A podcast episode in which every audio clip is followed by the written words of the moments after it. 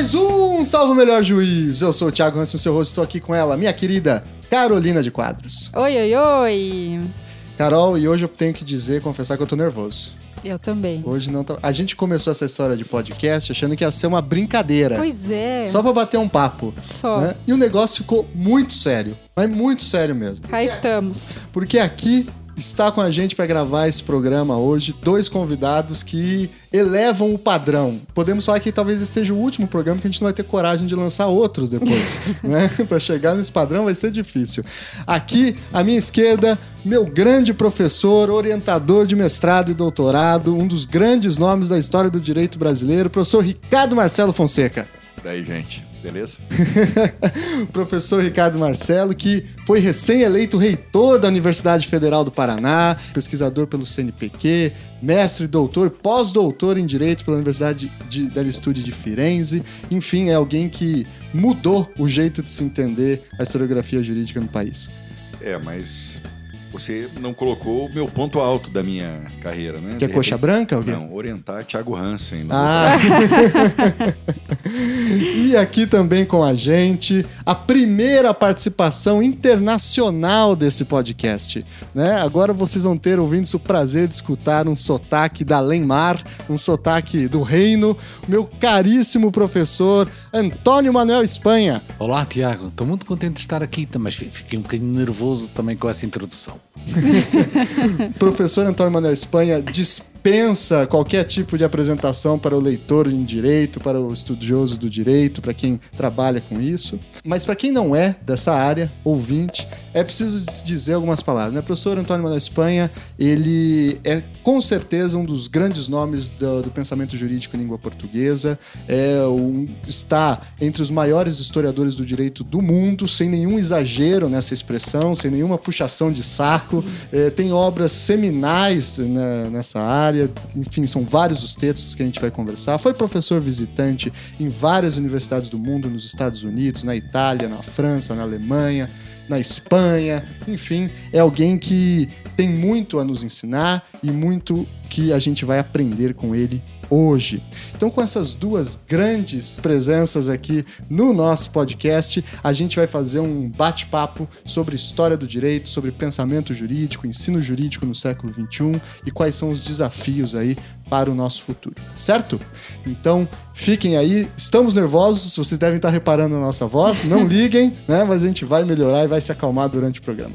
Antes da nossa vinhetinha sonora, recadinho de sempre, curta a página do Salvo Melhor Juízo lá no Facebook, siga a gente no Twitter, arroba SMJ Podcast e mande e-mails para contato salvomelhorjuízo, arroba gmail.com. Além disso, lembre-se que esse podcast faz parte da rede do Anticast. Contribua lá com o Patreon para a gente manter as nossas atividades por mais tempo, tá certo? Vamos lá então para esse papo.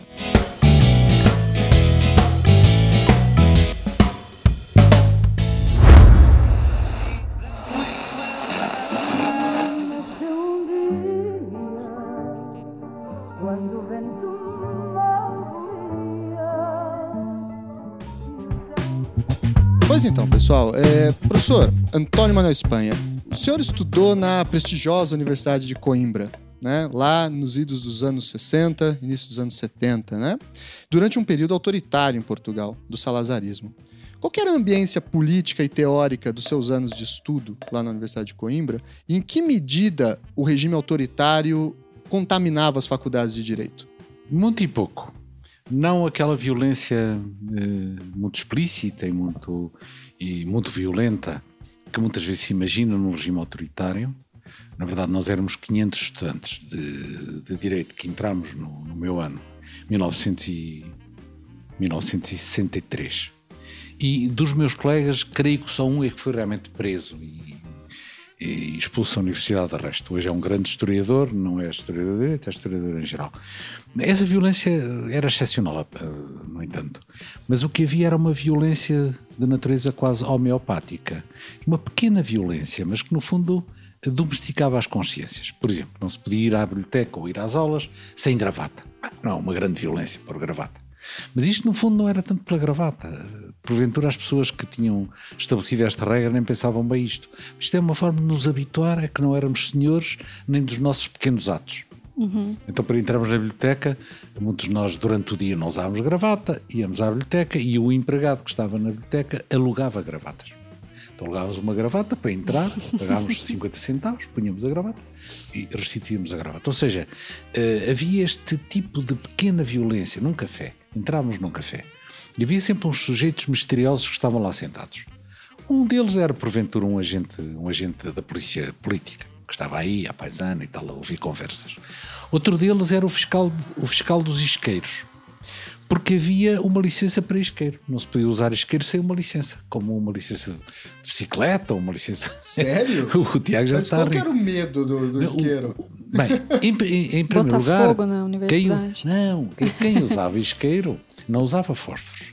E os fósforos eram um monopólio do Estado. Portanto, o Estado perdia a receita fiscal com o isqueiro, com o uso do isqueiro. E ia recuperá-la através dessa licença de isqueiro. Mas mais do que isso, aquilo era uma forma de domesticação. No fundo, Sim. nem nisto de usar esta escolha corriqueira, cotidiana de usar fósforos ou isqueiro, na verdade havia bem liberdade.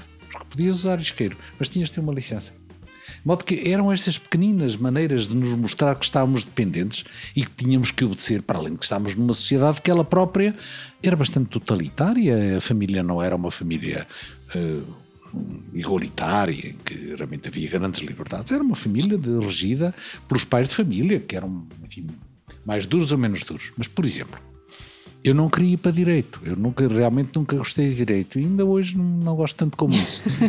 Eu sou um dos maiores nomes, né? Mas não é muito fã. não, não gosto muito. muito Imagina se gostasse. Imagina, se Imagina. tivesse prazer. Porventura não era tão bom. Porventura. eh, Mas o meu pai, eh, eu queria ir para a arquitetura, vejam como estava longe. E o meu pai disse: não, nem pensar. Até os livros. E, e mostrou-me, pai era jurista, era notário, mostrou-me os livros. na- na- e eu realmente olhei para os livros e disse: bem, ele acaba por ter razão. Com estes livros todos, o que é que ele vai fazer aos livros? E fiz direito. Eh, De modo que a sociedade ela mesma era uma sociedade autoritária. O Estado também era, mas a, a própria sociedade era uma sociedade autoritária. E, e as, e as praxes coimbrãs, os hábitos da, da Academia Coimbrã, também eram autoritários. Por exemplo, os alunos do liceu e os alunos do primeiro ano da universidade, depois das sete horas, não podiam andar na rua. Ou seja, se, fo- sendo- se um fossem de apanhados na rua, exatamente, se fossem apanhados na rua, os colegas mais velhos rapavam-lhes o cabelo. Eu fui rapado duas vezes. Eh, o- para andar na rua tinha que se arranjar uh, proteção de sangue. O que era proteção de sangue? Era sair com uma senhora que fosse nossa parente. Eu vivia com casa de uns tios, portanto eu tinha um curso de inglês depois das sete, e a, das sete e a minha tia acompanhar-me até ao inglês e depois acompanhar-me até casa, porque senão era rapado. De modo que tudo isto criava um ambiente de- constrangimento. Claro que isto eram brincadeiras, não era uma grande violência ser rapado, no o cabelo cresce, não é? Mas apesar de tudo, nós sentimos de muitas maneiras condicionados. Condicionados por, um Estado que era autoritário, mas a sociedade também era ela mesma autoritária. A própria sociedade E por isso é que a sociedade aguentou o Estado, um Estado autoritário durante 40 anos. Sim, tanto tempo. E professor Ricardo, você na contramão tava, começou a estudar direito num período que estava já a abertura política, a Constituição de 88 estava saindo do forno, né? É, e viveu um momento talvez oposto nesse sentido, que era um momento de fazer a crítica do direito, de pensar a ideia de pluralismo jurídico, de direito alternativo, né? Foi um período muito fecundo na produção intelectual do direito. Em que medida esse período marca a sua formação ainda hoje? Em que medida aquele período foi decisivo para quem você se vê hoje como um estudioso do direito? Sabe que a minha. Por um lado, eu, eu me identifico aqui com, com o Antônio Espanha, porque eu também não gostava nada de fazer o meu curso de Direito. E, na verdade, o período da minha formação, Tiago, era um período de- do Estado recém-saído da, da, da ditadura. Quando aconteceu a Constituição, eu estava no final do meu terceiro ano de faculdade. Então, acho que eu posso dizer que a maior parte da minha formação, na verdade, foi feita num- numa atmosfera que era bastante ainda dependente de um período anterior à redemocratização. Então, esse impacto que de fato eu acabei tendo, né, de coisas novas que se diziam sobre o direito, o direito alternativo, um arejamento um tanto teórico é, sobre o direito, é alguma coisa que aconteceu no finalzinho da minha formação de graduação e até um pouco depois, quando eu era recém-formado. né. E, e aquilo se constituiu num momento importante porque demonstrou que poderia haver uma luz no fim do túnel, naquele túnel que eu achava que era muito escuro no final das contas, do pensamento jurídico. Né?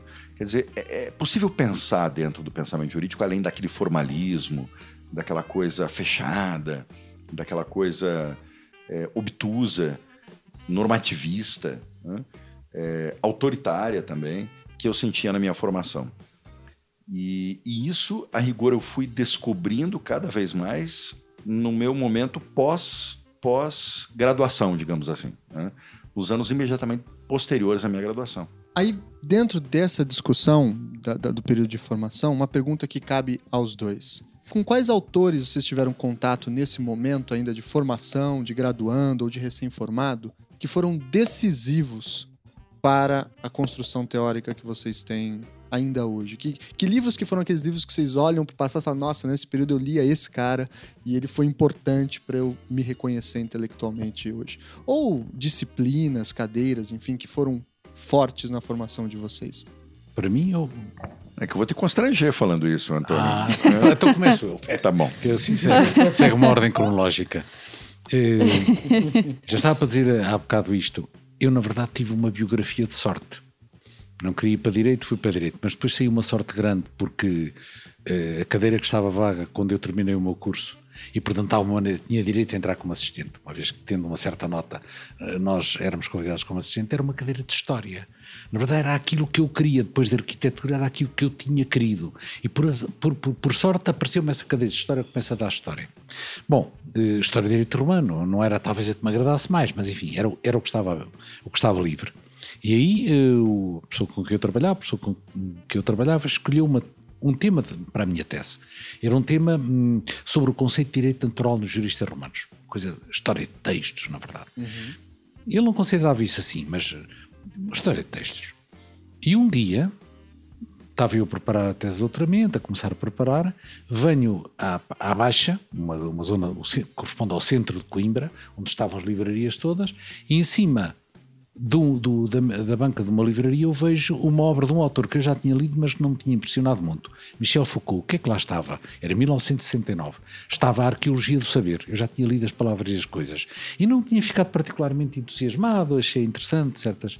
Mas e, comecei a ver aquela obra, a obra tratava, dizia, dizia na contracapa, tratava sobre métodos de análise do discurso, como encontrar níveis, vários níveis de significação, uns mais explícitos, outros mais escondidos nos discursos. Isso é, caramba, é isto, é mesmo isto que me interessa. E um bocado inconscientemente, até da importância que Foucault tinha já e depois viria a ter na história, na história dos discursos e dos saberes, comprei o livro, veio o livro para casa.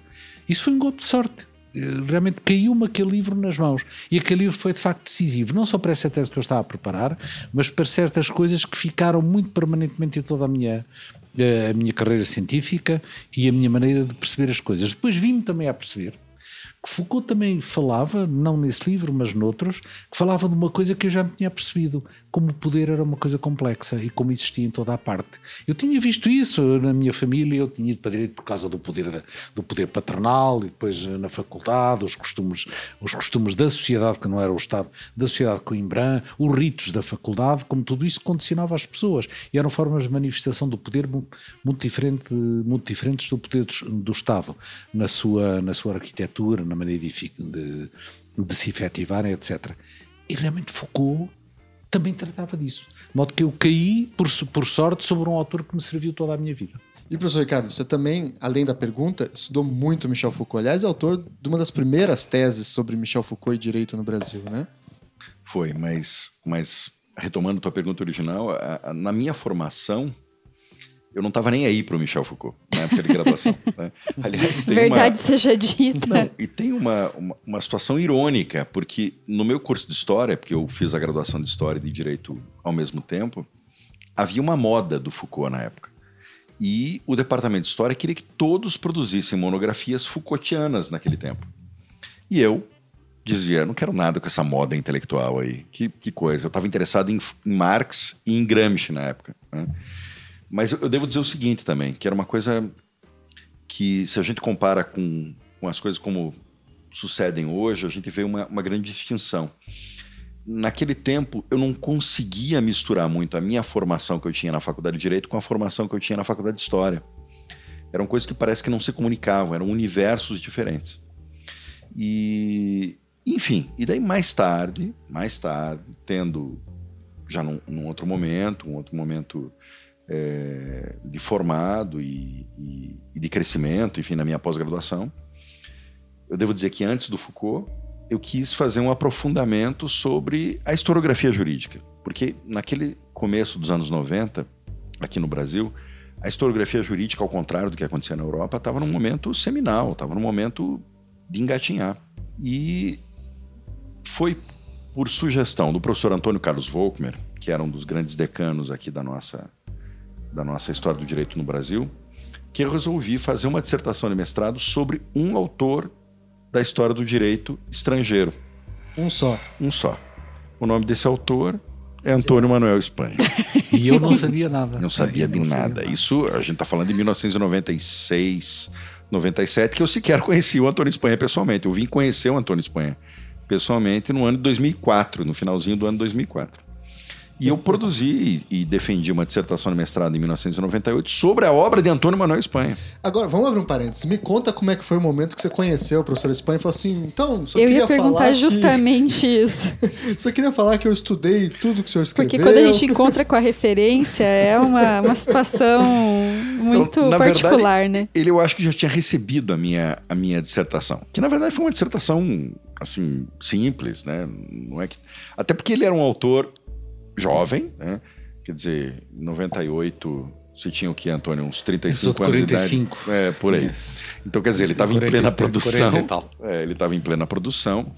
Mas eu tinha mandado por correio por ele. Ele teria recebido, mas sem saber de quem, eu acho. Porque eu me lembro que estava num currículo dele, que ele publicou no site dele, estava lá, olha, referência sobre minha obra.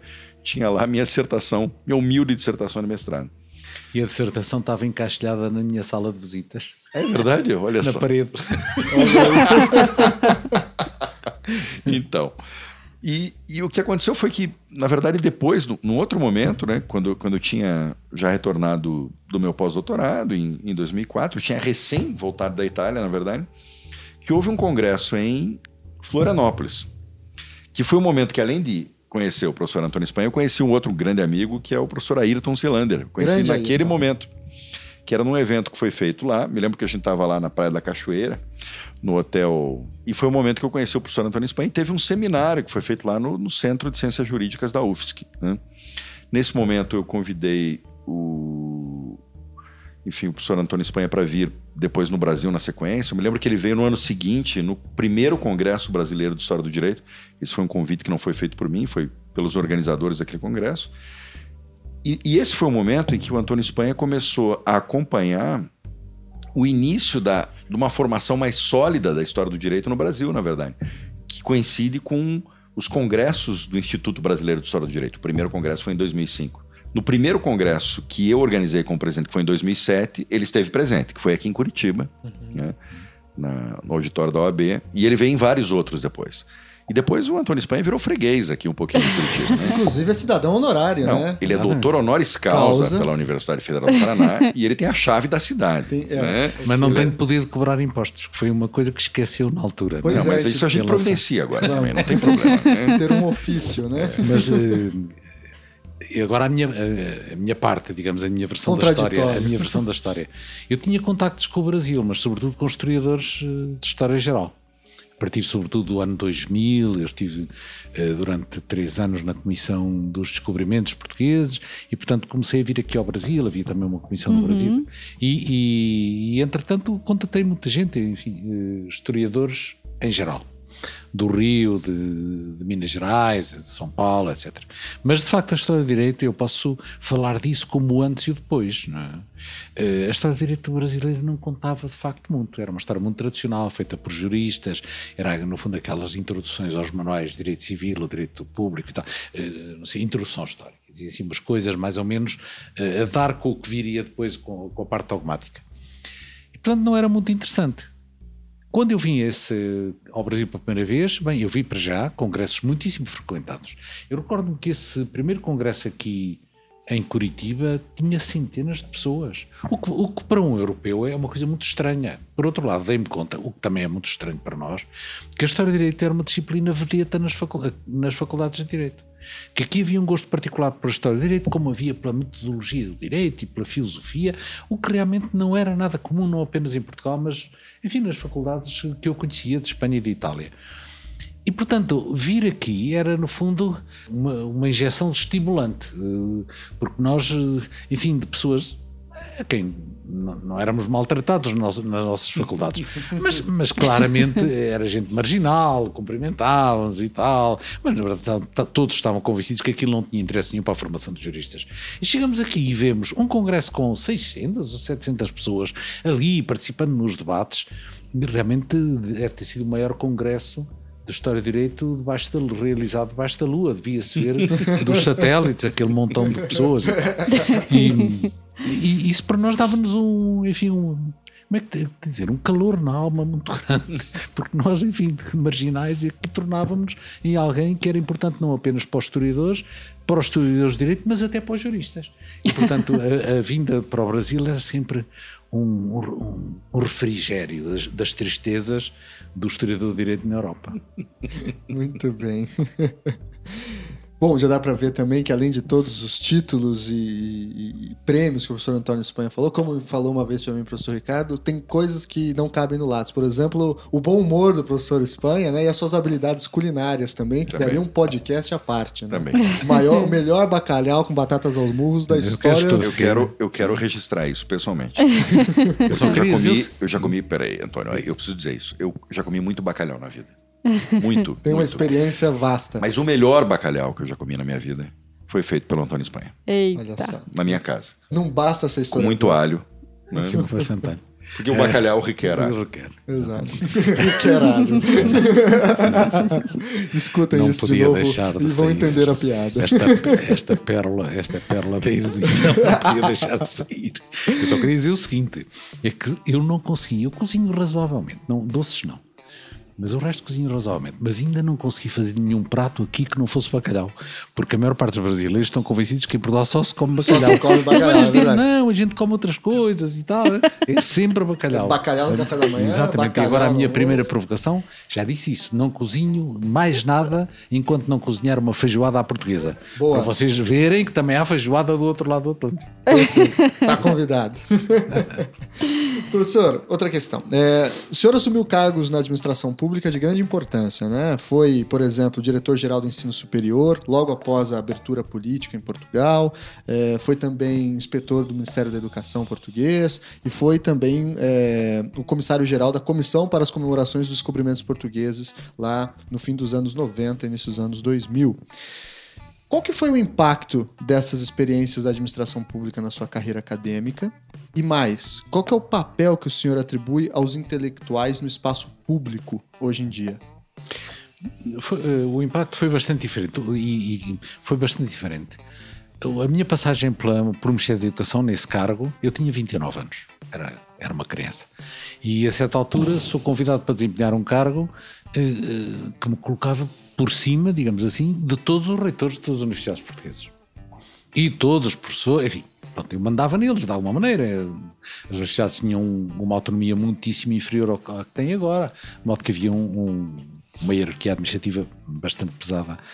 O que é que eu aí aprendi? Em primeiro lugar, que o poder formal realmente não, não comanda quase nada. Eu, eu tinha aquele grande reino com aqueles reitores todos e com os professores, é?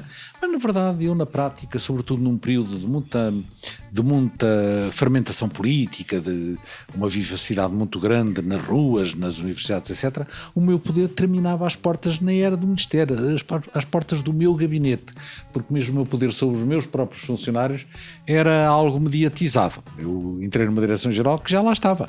Os funcionários já lá estavam. E, portanto, eu, eh, ao entrar lá, eu fiquei condicionado por uma série de relações que existiam, eh, que existiam, que pré-existiam à minha entrada. De modo que isso habituou-me a perceber que o poder... Eh, bem, para já dá muito trabalho, cria muita responsabilidade, tem muita chatice, expõe-nos, digamos, à mediatização de uma forma que não é nada agradável e, na verdade, há pouco poder Eh, eh, nós saíam É mais burocracia, professor? Exatamente, e saiu uma determinação da, do Ministério da Educação. Recordo-me que, nessa altura, havia uma, uma reivindicação muito forte para que não houvesse notas.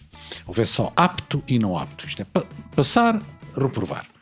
E isso era uma, uma reivindicação de grupos de extrema esquerda, ligado nomeadamente grupos maoístas, eh, liderados pelo ex-presidente da Comissão Europeia, Durão Barroso, que na altura era um maoísta de destaque na Faculdade de Direito de Lisboa.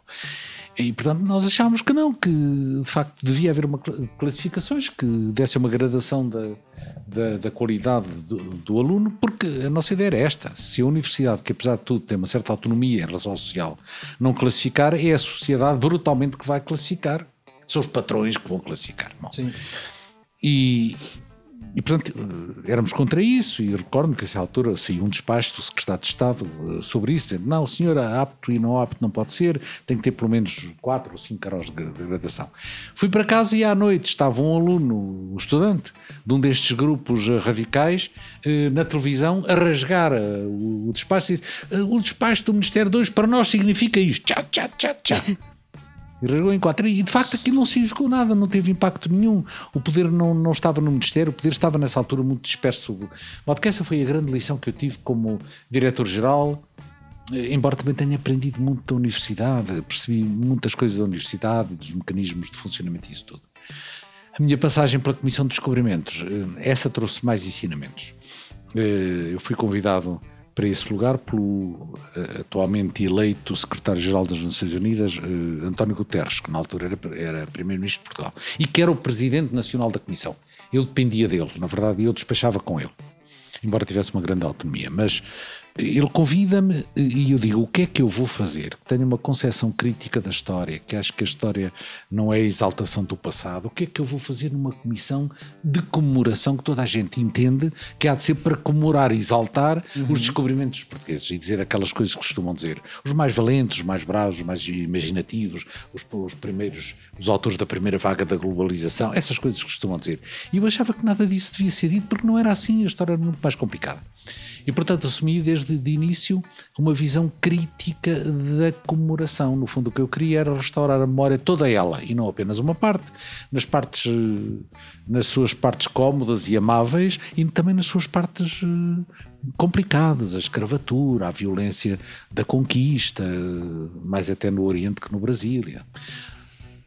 Bom, e depois foi interessante ver a reação, e levei isto a cabo. Realmente eu acho que, enfim, as coisas não são sempre como, como são planificadas, há uma concessão ou outra, temos de dar uma voltinha para chegar ao ponto que queremos, mas essa foi a linha do rumo da Comissão. E depois foi interessante a reação do público. Claro, quem reagiu mal já estava a contar com algumas reações. A direita nacionalista, os conservadores achavam que realmente eu estava a apoucar a gesta dos portugueses, aquela história épica dos portugueses. E houve até uns jornais que disseram: bem, com aquele nome de Espanha, o que é que vocês também queriam? O próprio nome ele já está demonstrando aquilo que vai fazer. Mas depois, engraçado é que a esquerda, alguma esquerda também reagiu assim porque na verdade um certo nacionalismo que, que a esquerda também no fundo que a esquerda acaba por cultivar bastante. E também reagiram contra isso mas que diabo e tal. Realmente não temos que ficar presente não temos que pedir desculpa era uma coisa que se ouvia. Não temos que pedir desculpa pelo que fizeram o Afonso Albuquerque e não sei não temos que pedir desculpa sobre isso. E eu aí para isso isso para mim era particularmente claro não tenho que pedir desculpa porque não tenho nada a ver com isso. Não, não fui eu nem foram os meus avós nem os meus bisavós mesmo que fossem os meus avós o que é que eu tenho a ver com os meus avós fizeram. Eu não tenho que pedir desculpa, mas tenho certos deveres éticos. É aprender a lição de que aquilo era errado e que não pode ser repetido. E, sobretudo, mais do que pedir desculpa, garantir que a política que eu estava a fazer, ou contribuir para que se se fizesse, se afastasse disso, eh, procurasse reparar isso, procurasse eh, estabelecer uma via não comemorativa dessas coisas. E isso nem sempre foi fácil. Portanto, aprendi aí também hum, muito acerca dos usos públicos da história. Uh, Quais são os usos públicos da história e para que é que a história serve do ponto de vista político? E professor Ricardo, você foi diretor da Faculdade de Direito aqui da Universidade Federal do Paraná por oito anos e agora acabou de eh, vencer a eleição para reitor da Universidade Federal do Paraná num momento político tenso e de crise econômica, né? enfim. Qual que é o papel que você acha que a universidade tem que cumprir nesses momentos tensos, difíceis, complicados? E você, como um intelectual pesquisador de carreira, que papel você também atribui ao intelectual nesses momentos de perigo? Bom, eu, eu acho que a universidade tem um papel, né? que é um papel que independe dos momentos tensos ou não. A universidade tem que reafirmar esse papel grande, um papel de protagonismo, um papel de farol, um papel de referência. E, e eu falo isso particularmente no Brasil, porque existem lugares em que existem outras instâncias de produção do conhecimento que não são a universidade, mas não é o caso do Brasil. Aqui, a universidade é o lugar privilegiado da produção de saberes, né? da produção de conhecimento. É o lugar de referência. E acho que, às vezes, as universidades, no seu caminhar, e isso tem várias razões para que isso aconteça, acabam é, se ensimesmando, acabam é, se confundindo um pouco no seu dia a dia com, enfim, as, as, as, questões corporativas, etc., e esquecem precisamente desse papel que você chama atenção, que é um papel público, né, que a universidade tem que ter para um país como o Brasil, sobretudo, né? um país com tantos desafios ainda, com tantas hierarquias, com tantas dissimetrias que nós temos. Então, eu acho que, que a universidade ela, ela tem que clamar para si esse papel protagonista. Protagonista no sentido de ter voz. Porque uma das coisas que pessoalmente me assombra também hoje no espaço público brasileiro é ver como aqueles que exercitam a voz, né, são aqueles que talvez não devessem exercitar a voz. Quer dizer, aquilo que a gente vê hoje é, no âmbito do debate público, quer da imprensa, às vezes fora da imprensa, etc., é, é marcado no Brasil por uma flagrante pobreza. Eu acho que é justamente nesse vácuo que a universidade precisa deixar de ser tímida e reivindicar o seu papel. É esse digamos, o vácuo em que a universidade tem que assumir uma, a sua missão de intervir num debate público, de atuar nele, e sendo um momento, você tem razão nisso, que é um momento de crise, que é um momento crítico, eu acho que essa missão ainda avulta um tanto mais. Né? Então eu acho que, que a responsabilidade agora das universidades é uma responsabilidade um tanto maior ainda. Né? Quer dizer, aquilo que nós temos. Você veja, nós tivemos aprovado na Câmara dos Deputados, agora há poucos dias, a PEC 241, né, que diz respeito aos gastos públicos. Ao mesmo tempo, a gente tem ouvido que os gastos em ensino superior são gastos menos relevantes, né, tanto do ponto de vista dos gastos públicos em geral, quanto do ponto de vista, enfim, dos gastos com a educação em particular. Quer dizer, esse é um momento que, que, que se afronta para a gente, né, parafrasear o nosso Walter Benjamin, né, como um momento de perigo mesmo, né, como um momento em que a universidade tem que assumir para si alguma voz. Né, uma voz tanto para dizer, de um lado, que não existe desenvolvimento é, sem que haja um grande protagonismo do ponto de vista científico e tecnológico de uma nação, e, e, portanto, sem que você coloque todas as fichas na atuação de uma universidade, quanto também que você aposte nas reservas de inteligência que existem dentro desses espaços universitários, né, para pensar criticamente, mas para pensar o próprio desenvolvimento. Se a gente puxar o freio de mão nisso, é, eu acho que o futuro da, da, da nação mesmo é comprometido. Então, em suma, Tiago, eu acho que nós temos um, um, um momento bastante crítico e, e, um desafio. Um desafio grande e eu estou bastante consciente disso. Muito bem. A universidade tem que levar a qualidade do debate e estabelecer um diálogo, na verdade, né? Sim. Ocupar esse espaço. Sim, que acho que não tem ocupado, né? Não Exato. tem ocupado. Quer dizer, quando a universidade vira um espaço de, enfim, de, de burocracia, né? Quer dizer, um espaço é, com uma discussão que às vezes se confunde muito com uma discussão de, de dos sindicatos é, de outras instâncias públicas, ou quando você não vê sobressair a qualidade do debate intelectual da universidade na esfera pública, é porque alguma coisa está errada. Né? E acho que a universidade precisa clamar por, pelo, por esse seu protagonismo. Muito bem. Muito bem, então, partindo um pouco agora para mostrar o protagonismo da história do direito, é, o professor Antônio Manuel Espanha, ele é autor de uma paradigmática tese de doutorado titulada As Vésperas do Leviatã, né?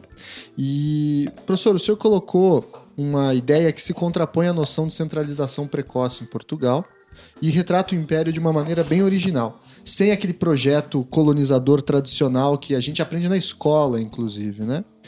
É, mas existem vários autores que discordam, em maior ou em menor grau, dessa perspectiva. Em especial a tradição que nasce lá com Caio Prado Júnior, Celso Furtado, Fernando Novaes e outros autores.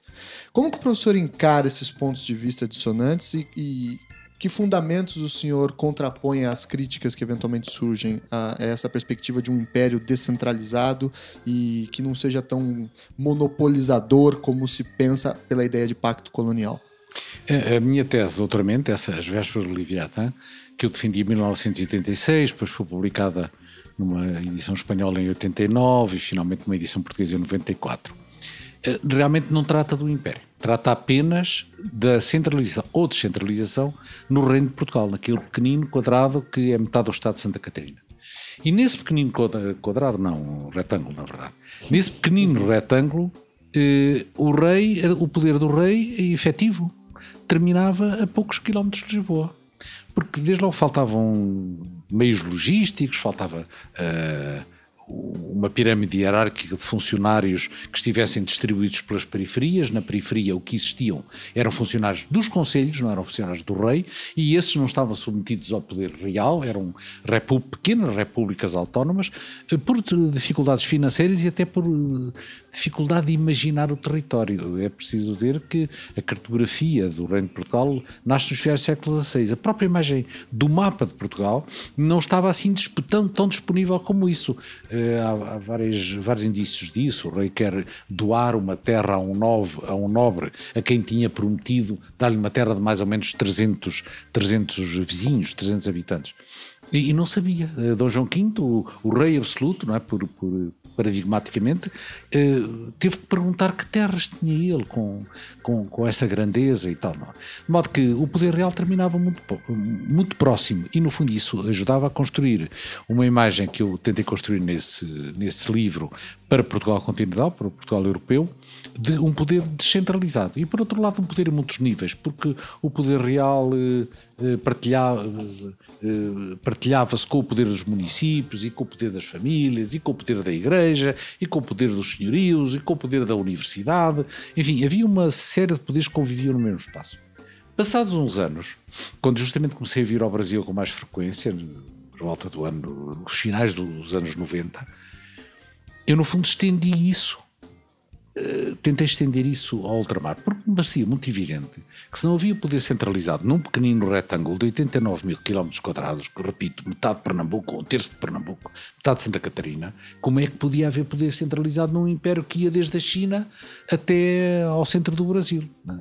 até ao Planalto, até São Paulo, enfim, era o extremo deste lado isso era praticamente impossível e de facto empiricamente era muito fácil de, de, demonstrar isso, que a vitalidade dos poderes periféricos era muito forte, quer no Brasil, como na Índia, como em África, etc. E as situações de relação colonial, digamos assim, utilizando uma palavra genérica, muitas vezes eram completamente invertidas. Por exemplo, eh, a relação entre o rei de Portugal e alguns reis da Índia não era de suzerano vassalo, era de vassalo, eh, era de, o rei de Portugal constituía-se como vassalo de um pequeno rei, o rei de Hormuz, na, na Pérsia. O rei de Portugal era vassalo do rei de Hormuz. O rei de Portugal era vassalo do rei de Colombo no, no, no atual Sri Lanka. De modo que era uma, um império muito disperso, com formas de poder muito diferentes, por vezes formalmente eh, invertiam por completa a relação dita colonial, em que os poderes locais tinham uma grande iniciativa e praticamente o império dura estes séculos todos até ao século XX, não porque era centralizado, porque era descentralizado. Porque as placas, era como várias placas e cada uma delas tinha vida própria. Mantinha uma relação simbólica com Portugal, mas na verdade materialmente eh, o vínculo material de força, de poder efetivo com Portugal praticamente inexistia. Bem, quando eu, eu recordo-me que apresentei esta comunicação pela primeira vez em Nova Iorque, num, num congresso, uma cidade de história luso-americana ou hispano-americana ou algo assim.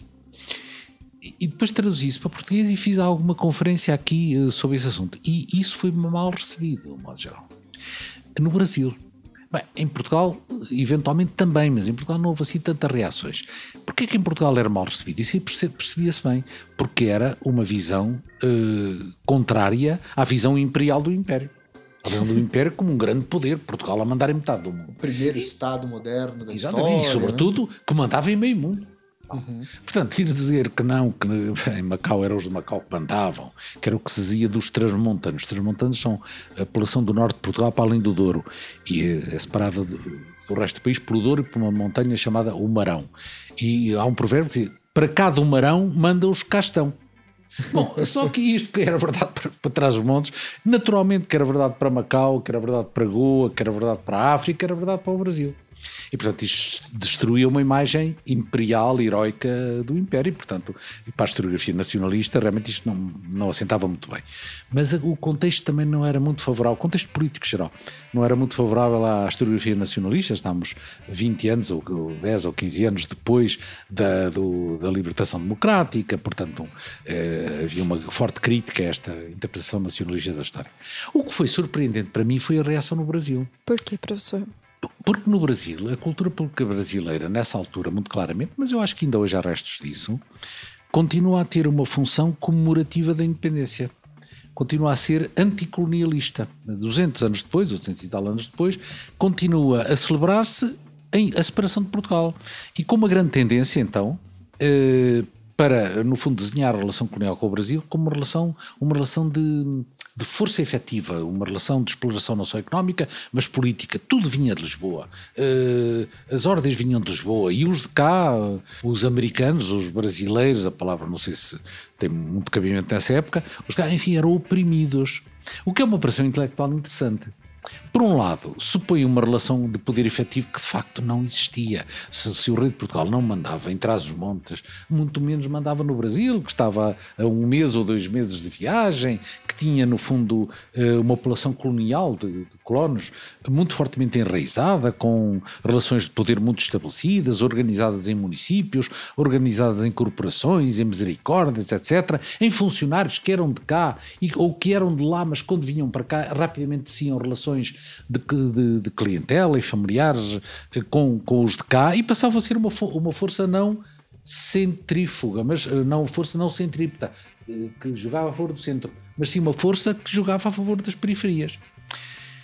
E por outro lado, havia também a tendência, portanto, desenhar a relação colonial como uma relação, digamos, de dominação forte do reino sobre, sobre o Brasil, no caso concreto.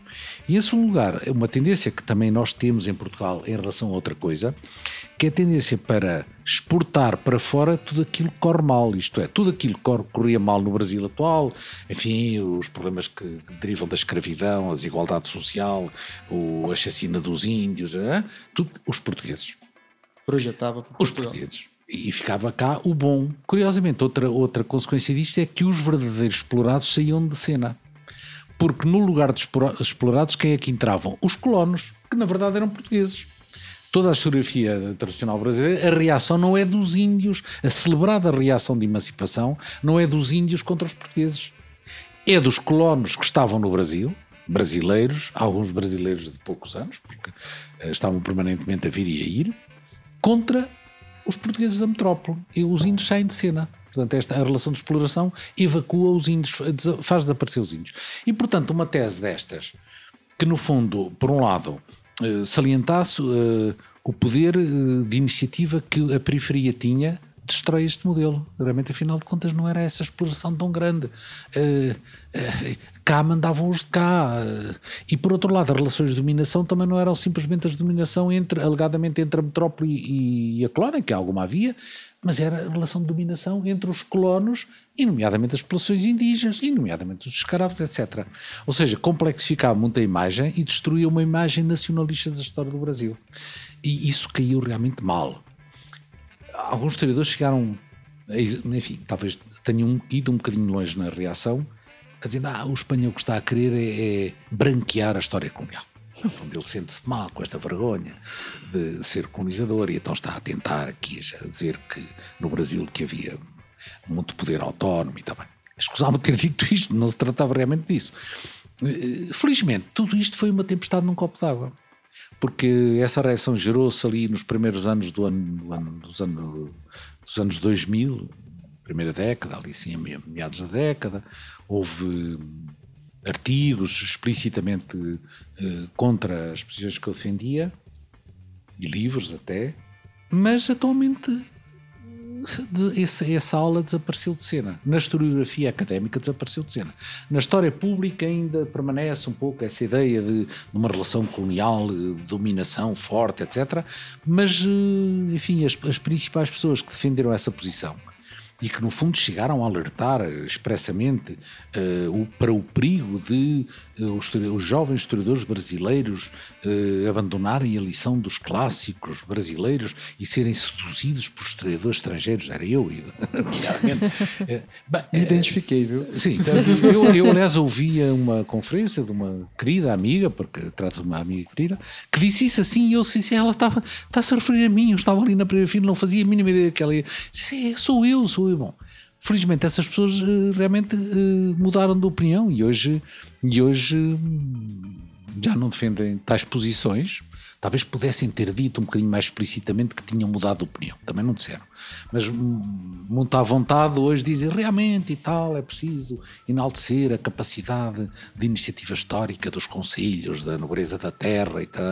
E no fundo tinham muito mais agency, como dizem os ingleses, uh, tem que dizer alguma coisa de elegante nesta conversa, não é? E se não se falar um bocadinho inglês, as coisas não são tão elegantes assim.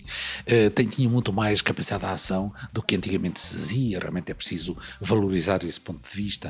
De modo que essa questão hoje dá-me a impressão que está um bocado morta. Não vejo, não conheço ninguém que hoje defenda as coisas que se defendiam antes de facto desse dessa manifestação minha. E eu, eu acho que hoje isso é pacífico. O Antônio Espanha que tem essa reflexão super estabelecida desde os anos 80 sobre a questão da descentralização do poder em, em Portugal, quando ele entra na sua um, obra historiográfica no Brasil, na sua intervenção junto com os, com os, brasileiros, e nesse momento ele entra com os historiadores brasileiros, não com é, os historiadores do direito brasileiros, ele acaba é, entrando de gaiato, eu acho, numa disputa que não era dele e que ele não tinha ideia. Ele estava fazendo uma, uma reflexão intelectual toda coerente, com base nisso que ele acabou de dizer.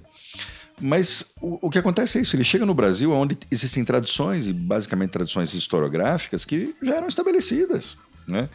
Quer dizer, a gente sabe, por exemplo, da, da tradição que vem lá do Caio Prado Júnior, né? a tradição que, a partir do Caio Prado Júnior, vai para o Fernando Novaes. Uhum e do Fernando Novaes para uma geração imensa de historiadores, sobretudo historiadores paulistas. Né? A gente pode pensar também no Raimundo Faoro, né? que tem como substrato, e, e, isso tem uma matriz explicativa complexa, também ideológica, também a, par, a partir do, da matriz teórica que eles, que eles colocam, exatamente é, nesse ponto que foi sublinhado por ele, ou seja, uma contraposição necessária entre aquilo que a gente chamaria de a metrópole de um lado e a colônia de outro lado. E entre as duas, uma relação de opressão, de dominação. Que é claro que é uma relação que só se estabelece quando você pode ver com nitidez essas duas esferas. Coisa que, a partir dos estudos mais acurados, como faz o Antônio Espanha, a gente vê com menos nitidez. Né?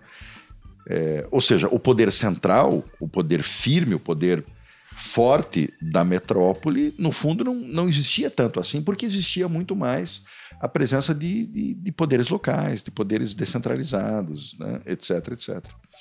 Então, é, é, eu acho que essa, essa entrada, né, porque isso que está sendo discutido agora é a entrada da tese do Antônio Espanha na historiografia brasileira, uhum. né, que acabou dando um, uma grande trepidação justamente há uns 10 ou 15 anos atrás, né, e que depois de fato se acalmou. Né? Nesse sentido, eu acho que hoje o que nós vemos é, é, é claro, num âmbito mais acadêmico, no final das contas, a recepção, sim, das teses do Antônio Espanha. Né? Quer dizer, o reconhecimento, de fato, da descentralização dos poderes, da complexificação um pouquinho da, da, da análise do cenário. Mas a gente também vê, e isso a gente precisa demarcar, de outro lado, a renitência de uma esfera do senso comum, no que diz respeito da relação entre Brasil e Portugal, a colônia e metrópole, que ainda é muito, muito forte, seja no, no ensino, é, no nível de ensino mais básico, médio, né? e seja no senso comum. Eu, eu, devo te dizer que eu vi até recentemente agora, sabe que Portugal ganhou a Eurocopa agora recentemente, né? Uhum. Foi, né, Antônio? E o secretário-geral da ONU também? Não, Portugal está por é o cima. país da moda. É. Portugal está por cima. Mas quando Portugal ganhou a Eurocopa, e eu estava torcendo por Portugal, eu vi uma colega na universidade fazer uma postagem no Facebook dizendo assim: olha que absurdo, tem gente comemorando agora, querendo dar uma de esquerdista, né? Comemorando agora a vitória dos colonizadores, colocando um pouquinho essa velha contraposição, que é uma contraposição um tantinho tributária desse tipo de visão que naturalmente ficou é, um tanto para trás. Mas eu, mas eu queria eu queria demarcar isso, né? Quer dizer, há esse impacto, digamos, da, das teses do Antônio Espanha sobre a natureza descentralizada do Estado, sobre a natureza do Estado português e, e no final das contas, do Império Português aqui. Mas existe, de outro lado, também o impacto das teses do Antônio Espanha no que diz respeito à história do direito. Né? Exatamente aí que eu queria Porque chegar. Porque aí foi uma outra vertente que, digamos, impactou sem tanta trepidação.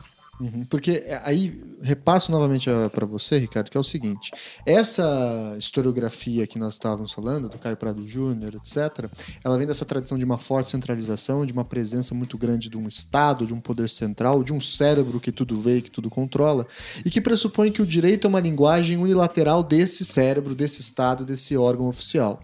E nas suas aulas, nos seus textos, enfim, você sempre fala assim: olha, a gente tem que olhar o direito para além do Estado. A gente tem que olhar o direito também no campo da cultura, do pensamento, né? O direito como algo que não está exclusivamente vindo como força, como violência, como comando, mas algo que também ordena, que organiza a sociedade, né? Como é que a gente pode ver então o direito a partir das lições do professor Espanha, a partir de outras lições, fora do Estado, então?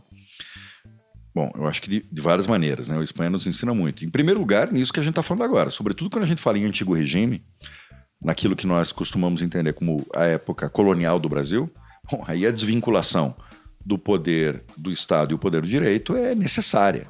Né? A gente não pode reduzir o direito ao Estado, sobretudo na época do antigo regime. Isso seria um grande erro e acho que os textos do Espanha nos mostram particularmente isso. Mas acho que os textos do Espanha nos mostram mais, mesmo é, no momento, no momento, digamos, pós-liberal, né? quer dizer, mesmo no momento posterior a, a, no caso, a independência brasileira, etc., ele, ele, ele contribui muito para um, uma análise que aponta para a complexidade da esfera jurídica. Né? De um lado, claro, sempre apontando que é, existem múltiplas esferas de poder que não podem ser restringidas à esfera estatal. Né? E, de outro lado, como a própria esfera estatal é ela mesma bastante complexa. Né? particularmente as análises do, do Espanha hoje, quando falam sobre a tensão que existe entre aquilo que a gente chama da esfera legislativa e a esfera judicial, né?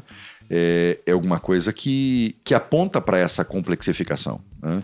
Então, é, é, é, eu acho que, que, que, a contribuição do Espanha ela, ela, ela acaba sendo, é, entre tantas outras razões, é, uma contribuição tão fecunda para nós, porque ela sempre aponta para isso, né?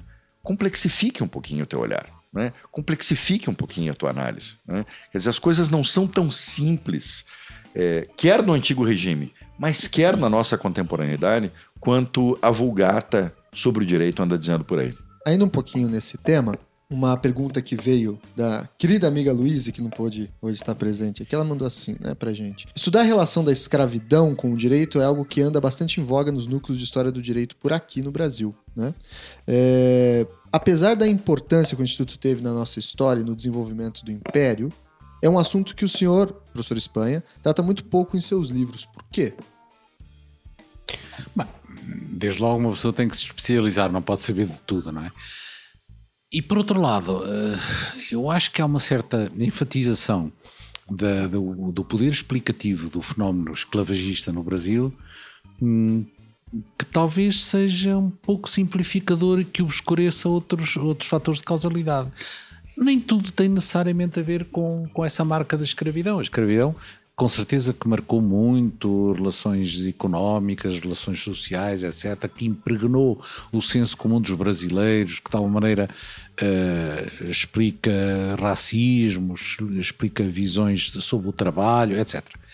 Mas depois há outras coisas relativamente autónomas que não parece terem grande ligação com isso. E frequentemente há esta preocupação dos estudantes que eu tenho aqui orientado, ou que tenho aconselhado, ou, ou quem tenho conversado, que me dizem um bocado, um bocado uh, angustiados, professor, mas eu no meu tema, que é a codificação administrativa, uh, não sei onde é que é de meter a escravidão.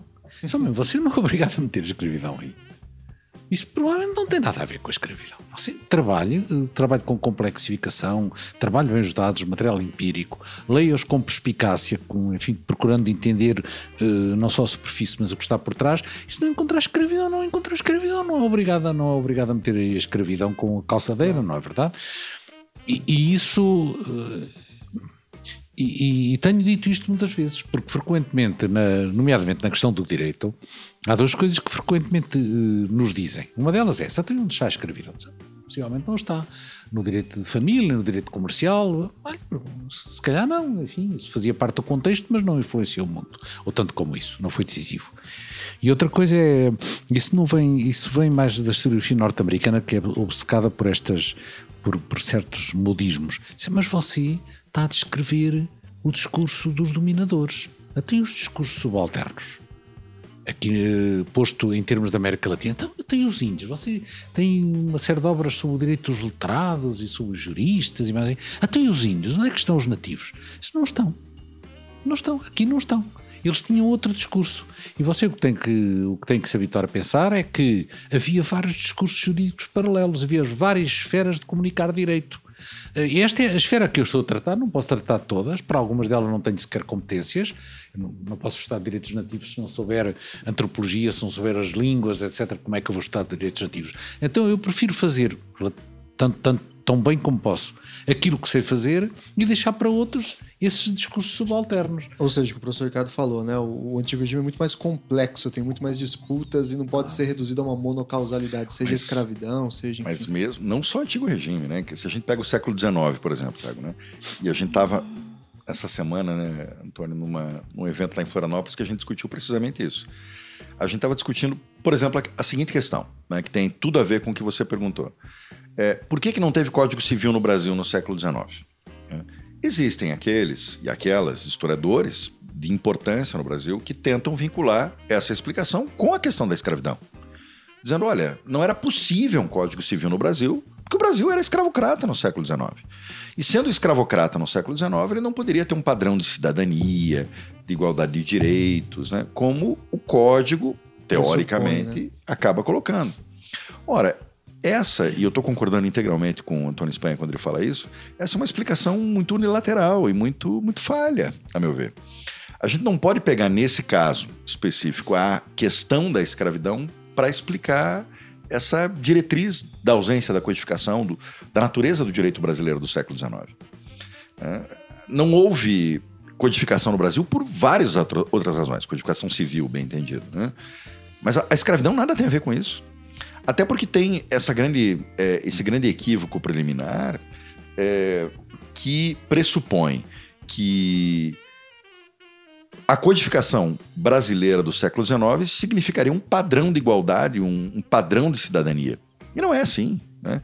O código burguês liberal do século XIX ele era completamente compatível com o estabelecimento de várias formas de hierarquia, com várias formas de desigualdade. Vamos lembrar que em toda a parte do mundo onde aconteceu um Código Civil, havia uma forte hierarquização entre pobres e ricos, entre homens e mulheres, para citar algumas das hierarquias. Então não é que o código entra para equalizar as pessoas, nunca entrou para equalizar as pessoas. E houve códigos em vários lugares na Europa e também na Louisiana, né, nos Estados Unidos, em que, enfim, eram códigos que haviam em lugares escravagistas. Né? Em Portugal, o Código Civil em 1867, a escravatura existia nas colónias e o Código Civil aplicava-se a todo o ultramar. Sim. Não houve problema Sim. nenhum. A Cristina tem, aliás, uma observação interessante. Como é que eles resolviam esse problema de fazer um código que falava de direitos civis e depois não porem lá escravos? Eh, uma forma muito elegante. Um código é uma legislação permanente, para a eternidade. Esta coisa da escravatura é uma coisa que vai acabar, portanto não deve caber no código. É, De resto fizeram... O Teixeira de Freitas falava isso aqui na Claro. introdução. De resto fizeram constituições. A, a Constituição é uma carta da cidadania e houve constituições no Brasil e Portugal com escravidão. Nem se referiam aos escravos. Carta Constitucional Portuguesa, que é mais ou menos como a nossa Constituição de 1824, fala de libertos, mas não fala de escravos. Por contrário, diz que todos, todos os cidadãos nascidos em território português, que abrange a África, essa coisa toda, todos os indivíduos nascidos em território português são portugueses, cidadãos portugueses. A escravatura não prejudicou nada, foi possível ter construções que realmente eram artificiais a esse respeito, como eram artificiais, como o Ricardo disse, em relação às mulheres, em relação aos pobres, aos que tivessem um rendimento inferior a não sei o quê, e que tinham uma cidadania diminuída, mas isso não impediu que houvesse construções. Primeiro, né, os, os códigos não são é, alguma coisa que são um, um índice da cidadania e da, e da inclusão. Ao contrário, os códigos do século XIX são completamente permeáveis a esse regime absolutamente hierarquizado que acontecia no século XIX. E dois, por isso, a questão da escravidão não pode ser considerada como um eixo explicativo de todas as coisas. Né? As hierarquias e as, e as complexidades, enfim, que estavam presentes é, no mundo transcendiam muito essa, essa questão, que, claro, permanece sendo uma questão central, estruturante. Mas acho que isso também tem a ver com uma certa tradição historiográfica que nós temos, né? de, de, de enfatizar tanto isso. Mas, de novo, é necessário complexificar um pouquinho esse debate. Tanto o professor Ricardo quanto o professor Espanha trabalham com o conceito de cultura jurídica. Né? O professor Ricardo desenvolve vários estudos sobre cultura jurídica no Brasil do século XIX.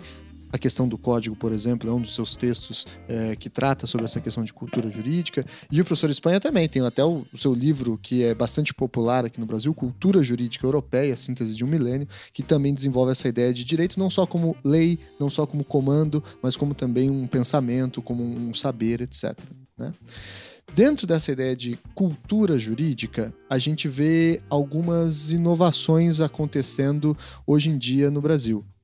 É, o nascimento do novo Código de Processo Civil, ele traz à tona uma atitude que há alguns anos já vinha se realizando aqui no Brasil, que é a importação de institutos e conceitos advindos do common law para a tradição jurídica brasileira, como os precedentes, a integridade das decisões, o estudo da ratio decidendi.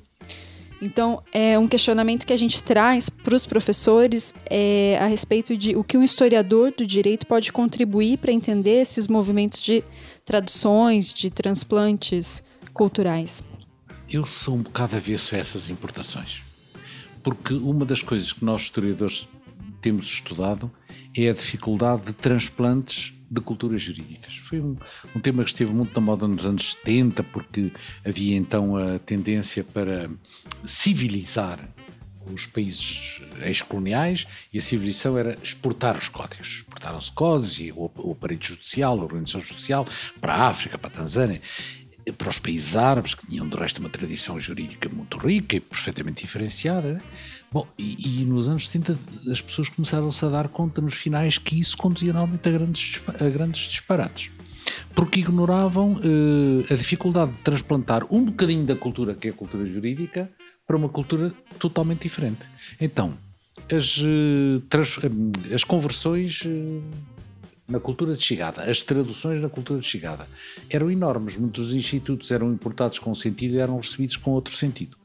E de modo que somos muito, eu pelo menos sou muito cauteloso em relação a essa ideia de transferências jurídicas. É uma coisa muito complexa e que na verdade pressupõe que nós estamos a perceber todo o contexto original em que aquelas coisas se encaixavam. Não tenho a certeza que sempre se transplantam institutos do direito norte-americano esse contexto seja perceptível. Por exemplo, importa-se o conceito de precedente, mas isso significa ter o contexto todo da organização judicial americana e das traduções, das tradições processuais do direito comum. O conceito de precedente é um conceito complicado no direito norte-americano. E muitas vezes chega-se cá e precedente é a sentença anterior, porque o direito, o direito europeu também lida com a ideia de precedente, com uma outra ideia de precedente. E, e assim muitas outras coisas. Há duas coisas aqui que me deixam incómodo. Uma delas é o modismo de, de, de, importar coisas dos Estados Unidos. E não é só no direito, é na linguagem. O inglês está a entrar na nossa linguagem, às vezes de forma perfeitamente inútil. Existem palavras portuguesas para isso, não é preciso importar uhum. aquilo. Uh, por exemplo, agora uh, na, na portuguesa, uh, resgatar. Salvar hoje é resgatar. Salvar uma pessoa é resgatar uma pessoa. Bem, está bem, pronto. Mas é que resgatar tinha um significado originário e cria confusão, porque resgatar era pagar um resgate. No fundo era. eh, eu, eh, tu libertas esta pessoa e eu pago o resgate. Quando agora se fala em resgatado por tudo e por nada, cria-se ali uma, uma área de, de confusão, de hum, eh, confusão eh, de sentidos, etc. Portanto, muitos destes, destes, destas importações não são necessárias, porque a palavra existe em português, em português e, por outro lado, criam uma confusão adicional. E eu acho que isso está a acontecer no direito também. Está-se a importar muitas coisas dos Estados Unidos, mais até do que da Inglaterra, porque é uma coisa muito típica de, de países sul-americanos em relação aos Estados Unidos, mais do que da Europa conti- continental em relação à, à Inglaterra, mas na Europa continental também em relação aos Estados Unidos. Estão-se a importar muitas coisas do direito dos Estados Unidos que eh, tinham uma tradição prévia hum, nos direitos continentais e consistente. Essa tradição continental destes institutos era consistente. Por exemplo, a, a- a questão dos princípios do, do Dworkin. Eh, No ano 50 e tal, há um civilista muito célebre, Josef Esser, que escreve justamente um livro Princípio e Norma na Criação, no Desenvolvimento Jurisprudencial do Direito. Está lá tudo. E, e de, de uma forma consistente com o Estado do direito europeu. Aquilo joga com os dados do direito europeu. Porque importar uma concepção norte-americana que é consistente com a cultura jurídica e a organização do direito norte-americano, mas que não é necessariamente eh, consistente com a cultura jurídica europeia. Portanto, por um lado é isso, a necessidade de importar. Por outro lado, a superficialidade com que se fazem algumas importações. E, Falta método. Falta de falta de contexto. Importa-se uma importa-se um elemento de um puzzle, mas o puzzle não está não, não não foi importado e nem sequer estamos conscientes da complexidade do puzzle. De modo que eu reajo não é uma questão de nacionalismo, até porque o direito o direito continental europeu não é direito português, é o direito português é muito subsidiário, o direito francês, italiano, etc. É por uma questão de rigor e de perceber bem como, como, como é que as coisas funcionam. Para além dessa resposta que o, que o Antônio Espanha deu, é- a pergunta da Carolina remete a, uma, a, um, a um problema teórico que eu acho que, que é importante a gente pensar, que, que tem a ver conosco desde o século XIX no Brasil, que é o modo como nós nos relacionamos com a teoria estrangeira. Né? Hoje, bastante fascinado, como você bem falou, pela teoria norte-americana, mas durante todo o século XIX, e eu diria boa parte do século XX, ou quase todo o século XX, pela teoria eh, europeia. Quer dizer, sempre houve da parte de muitos a ideia de que aquilo que nos cabia era fazer um transplante dessas teorias. né? Claro, nós, enfim, adotamos um modelo de código, de constituição, de teoria jurídica que devia muito aos estrangeiros. Então havia muitos juristas que achavam que seriam tanto mais juristas e tanto melhores quanto mais fiéis eles pudessem ser aquele modelo estrangeiro. Quanto mais alemães eles soassem, quanto mais franceses eventualmente eles soassem. Por outro lado, havia aqueles, certamente tributários de um pensamento mais à esquerda, que tentavam um movimento diametralmente oposto. Para se opor a isso, que soava de algum modo a eles como alguma coisa meio, digamos, colonizadora e, portanto, opressiva, eles tentavam demonstrar aquilo que era de autóctone, aquilo que era de original, aquilo que era de ou eminentemente tupiniquim ou latino-americano naquilo que nós fazíamos, né? E acho que a nossa discussão da cultura jurídica, no final das contas, ficou oscilando muito entre as duas coisas. E acho que tanto a primeira alternativa quanto a segunda, elas perdem alguma coisa, porque no fundo não existe transplante jurídico. Né? E no fundo, nós não podemos ser completamente originais em tudo que nós fazemos, dada, a, digamos, a, a, natureza histórica da nossa criação cultural. Né? Aquilo que nós temos, no final das contas, são formas muito locais, muito históricas, muito contextuais de adaptação de teorias estrangeiras, de tradução, de acomodação dessas teorias.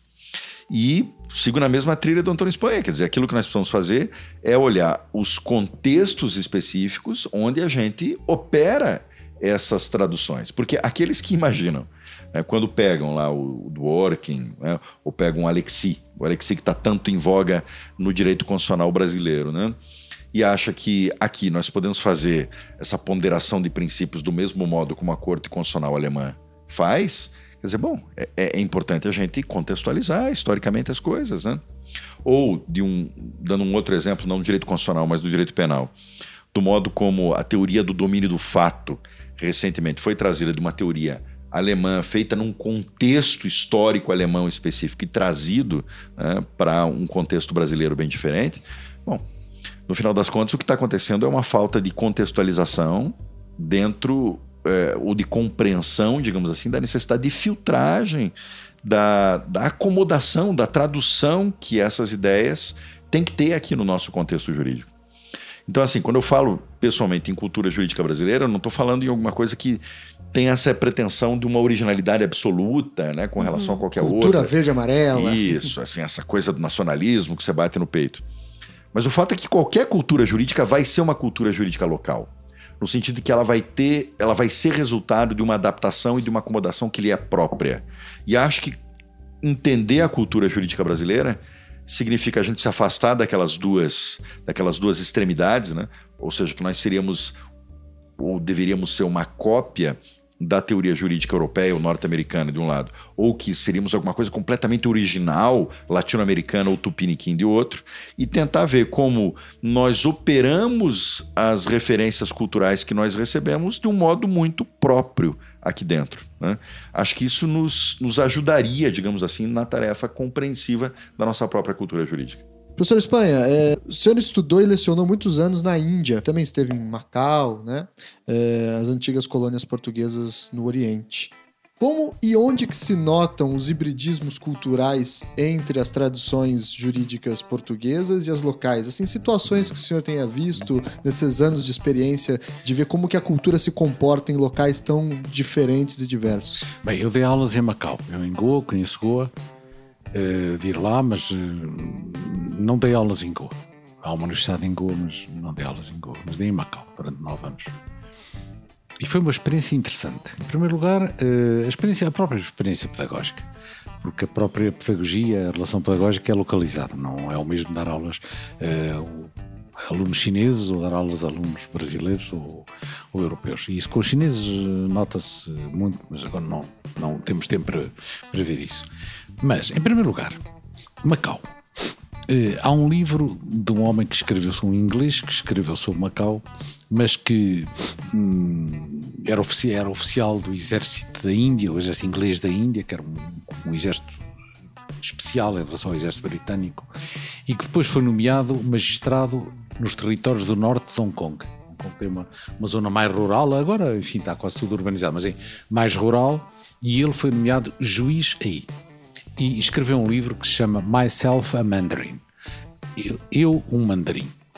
Ele não tinha formação jurídica, era um oficial, era um, um oficial do exército e, no fundo, é, é, encarregado de julgar casos entre chineses, porque é uma zona rural, só havia ali chineses.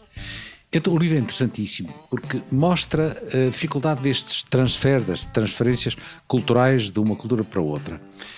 A principal dificuldade dele era perceber qual era a questão que os chineses traziam ao tribunal. Os chineses chegavam e contavam uma história, metiam umas vacas que andavam a pastar, e não sei quantos, e, o outro roubava a vaca e não deixava as vacas pastar e tal. E ele pensava que era uma questão de propriedade, talvez, de, de, de extremas dos prédios. Não, isto é um dos casos que ele conta. Por trás estava realmente uma questão de divórcio. Só que os chineses, exatamente, só que os chineses contam a história de maneira diferente.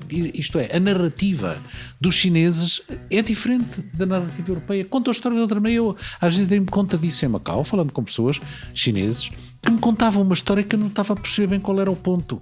É que uh, o modo de contar uma história também é cultural, por muito estranho que nos pareça. Mas, bem, contar uma história é, é digamos, é ser a ordem cronológica, aconteceu isto e mais aquilo e mais aquilo. Não, é que as relações de causalidade e até temporalidade que nós estabelecemos não são iguais em todas as culturas. Portanto, esse é o, é o, é o elemento talvez mais estranho e mais radical é não se perceber a história, já não é o, não é o direito, é não se perceber os factos. E os factos parece que é uma coisa intuitiva, estão ali uns a seguir aos outros, mas nem isso fazia sentido.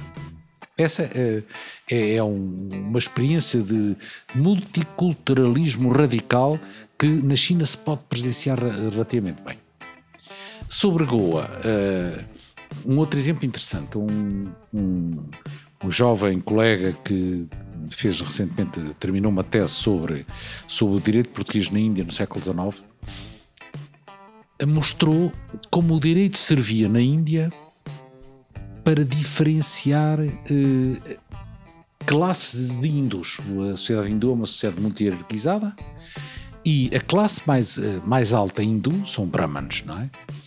Em Goa, os brahmanes, muitos dos brahmanes são católicos, porque os jesuítas não eram parvos e, portanto, os primeiros a, a, a catequizar eram as cabeças, não é? catequizar os povos, não é? Catequizaram os brahmanes, os brahmanes convertem-se muito cedo ao, ao- ao catolicismo, logo no século XVI, e desenvolvem uma autoconfiança e uma autoconsciência de classe muito forte, porque como eles diziam então, eles tinham o melhor de dois mundos, por um lado eram brahmanes, tinham o melhor do mundo, também em termos de cultura, do mundo hindu, e depois eram católicos, tinham o melhor do mundo europeu. Por além que no século XIX iam para a Europa, justamente porque eram ricos, não é? E, e portanto, tinham esta consciência de que a sua identidade eh, também era europeia, iam para a Europa e andavam em, em colégios em Lisboa, mas não apenas em Lisboa, em Paris, eh, na Itália, etc, etc. E, e- e muitos deles são juristas são juristas, muito- alguns formados em Coimbra, e outros criam uma coisa que é, que é única em todo o Império Português, criam escolas particulares de direito e ensinavam-se uns aos outros. E muitos deles eram advogados provisionários, isto é, não eram advogados com curso de direito, mas eh, eram advogados por provisão do desembargo do Passo, de Goa, que passava uma provisão a quem não tinha estudos suficientes para ser advogado, mas que autorizava a advogar. E o direito servia então para consolidar eh, o seu, a sua posição de classe. O direito era uma ferramenta extremamente. O, di- o direito português, ou o que eles diziam ser direito português, pois na verdade há, há ali muitas deformações, era um, um instrumento extremamente eficaz para eles se diferenciarem socialmente. E, e eu creio que isto. eh, No Brasil também há advogados provisionários. Uh, procuradores ou advogados provisionais e há esses diplomas em que se autoriza alguém que não tem estudos. Só que estes advogados provisionais no Brasil não têm uma identidade tão marcada como este, como este grupo indiano, porque este tem uma, grupo, tem uma identidade étnica, porque eles são hindus, fisicamente distinguem-se, tem uma ide- identidade religiosa, porque são católicos e brahmanes, hum? e por outro lado, forjam esta identidade cultural que é dada pelo domínio do direito. E numa sociedade extremamente litigiosa, como era eh, eh, a sociedade hindu de Goa, isto eh, ascende-os. Por um lado, consolida o seu papel de predomínio social e, por outro lado, faz ascender alguns a este grupo muitíssimo diferenciado. É um exemplo muito interessante como uma profissão tipicamente ocidental, o advogado, a profissão jurídica diferenciada, que é um- uma das características da cultura jurídica europeia, que tem- um corpo de juristas diferenciados, que não existe na cultura muçulmana, não existe na cultura hindu, como esta figura do advogado, num contexto diferente deste contexto de Goa, funciona de uma maneira diferente, não só fazendo técnicos de direito, mas fazendo elites sociais e contribuindo para, que- para, para hum, diferenciar elites da sociedade e atribuir poder. São dois exemplos eh, dessas zonas que, no fundo, eh, penso que são interessantes para mostrar os efeitos diferentes que a, exportação, neste caso do direito europeu, noutros contextos culturais, tem e que na Europa às vezes não se percebem. Ou seja, não se trata de uma simples importação passiva, mas gera efeitos Exatamente. absolutamente inovadores né, Exatamente. lugares. É, além disso, a crise política brasileira contemporânea está fazendo com que as premissas teóricas do liberalismo voltem a se apresentar como solução para a crise econômica, para a própria crise política e até para as questões jurídicas, né? O senhor, professor Espanha, fez um longo estudo sobre o liberalismo em Portugal né? É, e a sua implantação em cenário português, o, o livro Guiando a Mão Invisível. Ali, o senhor demonstra que a mão invisível do mercado só pode se estabelecer com fortes machadadas do Estado. Enfim, um Estado que é esse encarado pretensamente como o, opositor, o inimigo da teoria liberal. Né? Além disso, a crise econômica recente que Portugal passou e que nós estamos passando agora no Brasil faz voltar à baila soluções liberais de austeridade, como é o caso da PEC 241 que o professor Ricardo estava mencionando. Né? O que, que a história do direito pode nos dizer sobre a aplicabilidade dessas premissas liberais na prática, pelo que o senhor estudou e averiguou? A, primeira conclusão que eu tiro nesse livro, e aliás conduziu de alguma maneira a própria investigação, é que o liberalismo do oitocentista, na verdade, é mais uma fachada que uma realidade. Se nós formos ler eh, reclamações ou pedidos às cortes, logo ali a partir dos anos 20, vimos que o que se pedia ao, ao governo não era que não interviesse, era que interviesse. Querias fazer uma fábrica, pedias ao governo licença. Bem, porque no fundo isso era, era a continuação do que se passava nos últimos tempos do, do absolutismo. No, enfim, as políticas eh, iluministas, eh, camaralistas dos finais do século XVIII, no fundo, os, toda a sociedade era disciplinada pelo Estado. E estas coisas mantêm-se na cabeça das pessoas durante muito tempo. Portanto, toda a primeira parte do século XIX, no fundo, as elites eh, jurídicas, elites até políticas, são as mesmas na verdade. As pessoas pensam da mesma maneira e, ainda que o Estado se afirme de liberal, eles querem que o Estado atue. E quando há qualquer coisa que não corre bem é porque o Estado não atuou. Portanto, o liberalismo, pelo menos em Portugal, não direi o mesmo de todos os países, depende muito da, da consciência pública, da cultura pública, mas em Portugal, pelo menos, e na Espanha também, é, é um, um falso liberalismo. É um, é um, no fundo, é uma forma de dirigismo, eh, de dirigismo eh, político e social e económico em que se requer a ação e não a abstenção do Estado. Professor Ricardo, no Brasil do século XIX também é o século que se diz que o liberalismo começa a ser implantado aqui no Brasil. Né? Há longos debates historiográficos sobre isso. Né? Como é que o senhor também viu dentro da discussão de história do direito a chegada dessas ideias liberais? Como que elas reagem a, a um solo tropical e, e, e tão diverso?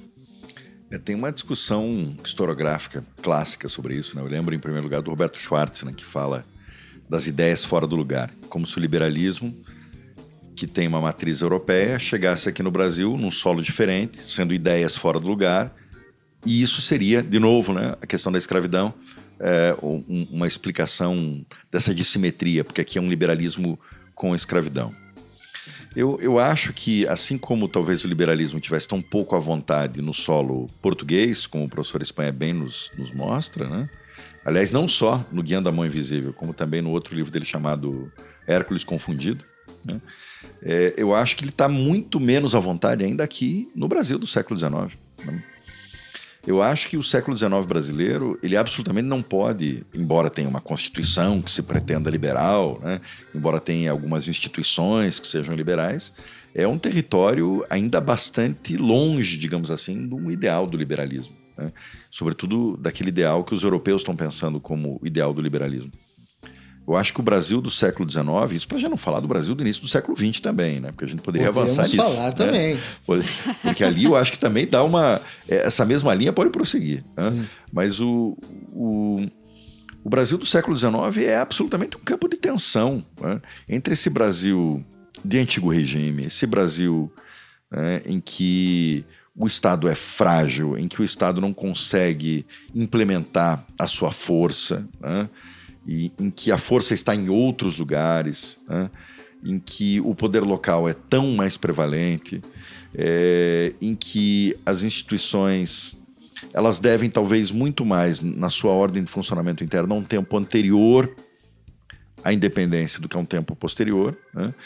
de modo que, que o que vai acontecendo ao longo do século XIX é uma grande tensão, uma transição trôpega, lenta, com um desejo de modernização, podemos dizer assim, de modernização jurídica, de modernização liberal, mas que é muito sôfrega, né? E que é muito é, lenta e que acho que não se opera efetivamente no século XIX e que, como né, anunciávamos, acho que entra no século XX.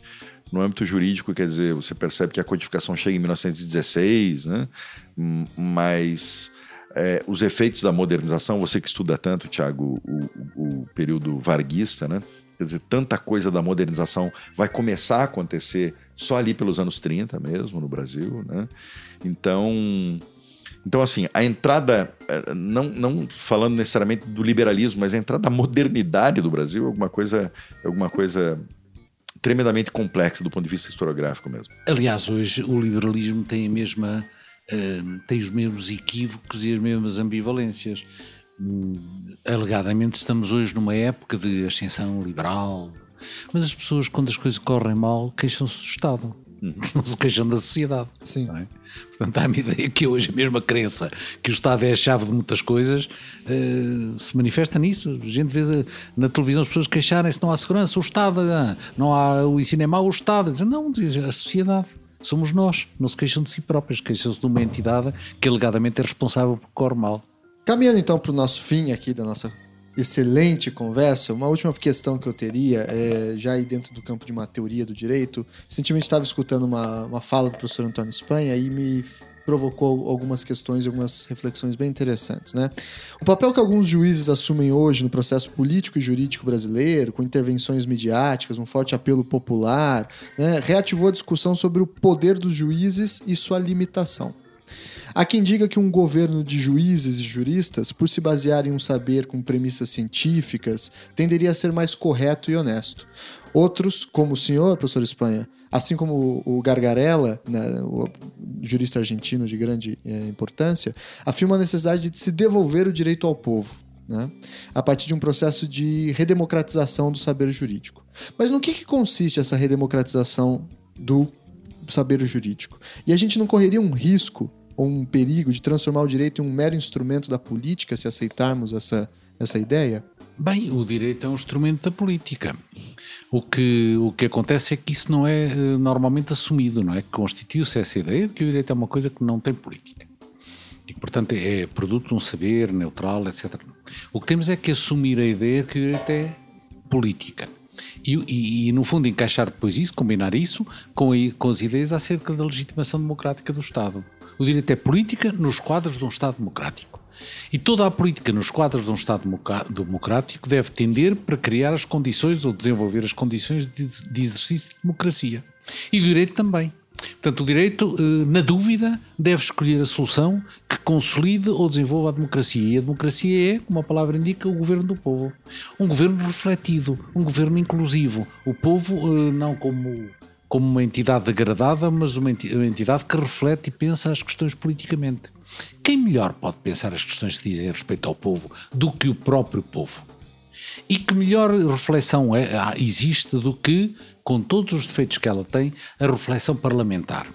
Porque o Parlamento, enfim, podemos falar das eleições, dos feitos das eleições, eh, das elites políticas, mas Hoje, ainda hoje, o Parlamento é o sítio onde se discute política de uma forma mais clara, transparente e inclusiva. Estão lá todos os eleitos, se as eleições forem sérias, e aí haverá que melhorar eventualmente, estão lá todos os eleitos de todas as tendências políticas, os argumentos são expressos ali em cima da mesa, são publicados nos jornais, são claros, podem ser confrontados, podem, nós podemos controlar e eh, avaliar esses argumentos porque são expressos. Claro, passar-se coisa por debaixo, coisas por debaixo da mesa, mas enfim, mas eh, apesar de tudo, é no Parlamento que as discussões são mais refletidas, mais inclusivas e mais, e mais transparentes. Em contrapartida, eh, esse não é o caso do meio dos juristas. Os juristas são obscuros, têm uma linguagem complicada, muitas vezes complicada para os próprios juristas, muito mais para quem não é jurista. Os seus argumentos não são controláveis, não é um grupo uh, social inclusivo, pelo contrário, é o produto de sucessivas escolhas sociais que os colocam, digamos, num setor muito determinado da sociedade, exercem jogos de poder político eles próprios através do discurso, o discurso não é neutro e, sobretudo, não se percebe por qual é a autoridade que os juristas têm para decidir contra a maioria. No antigo regime, acreditava-se que os juristas, juristas, participavam um pouco do segredo dos deuses. E toda a antropologia dos juristas do antigo regime é baseada na ideia que são homens diferentes, que têm capacidades especiais para compreender a natureza. Bom, e portanto, um, um direito contra-maioritário era natural numa sociedade do antigo regime um direito contra-maioritário hoje não é natural e, portanto, tem que ser justificado. E o desafio que eu poria a todos os defensores de um direito judicial contra-maioritário é que começassem por explicitar as bases teóricas e metodológicas das suas posições. Começassem por explicar qual é a teoria que fundamenta um, um, uma capacidade especial dos juristas para decidirem contra a maioria. Mas ninguém faz isto. Toda a gente fala dos princípios, mas, mas esses princípios, como é que eles conhecem? Porquê é que eles conhecem melhor os princípios que outros? Porquê é que são mais capazes de chegar à, à íntima natureza das coisas e à natureza fundamental das coisas que, e os outros não? Tudo isso carece de uma explicação teórica e metodológica. E eu não creio fácil, não creio fácil encontrar hoje essa explicação teórica e metodológica. De modo que, como diz um, um jurista espanhol que eu gosto muito, Garcia Amado, uh, muitas das vezes por trás dessa reivindicação de uma particular uh, sensibilidade dos juristas para as questões da justiça, o que há é, uh, digamos, o desígnio de transformar os sentimentos pessoais de um jurista numa coisa qualquer que, teria, que estaria na, na, na natureza das coisas. Muito bem.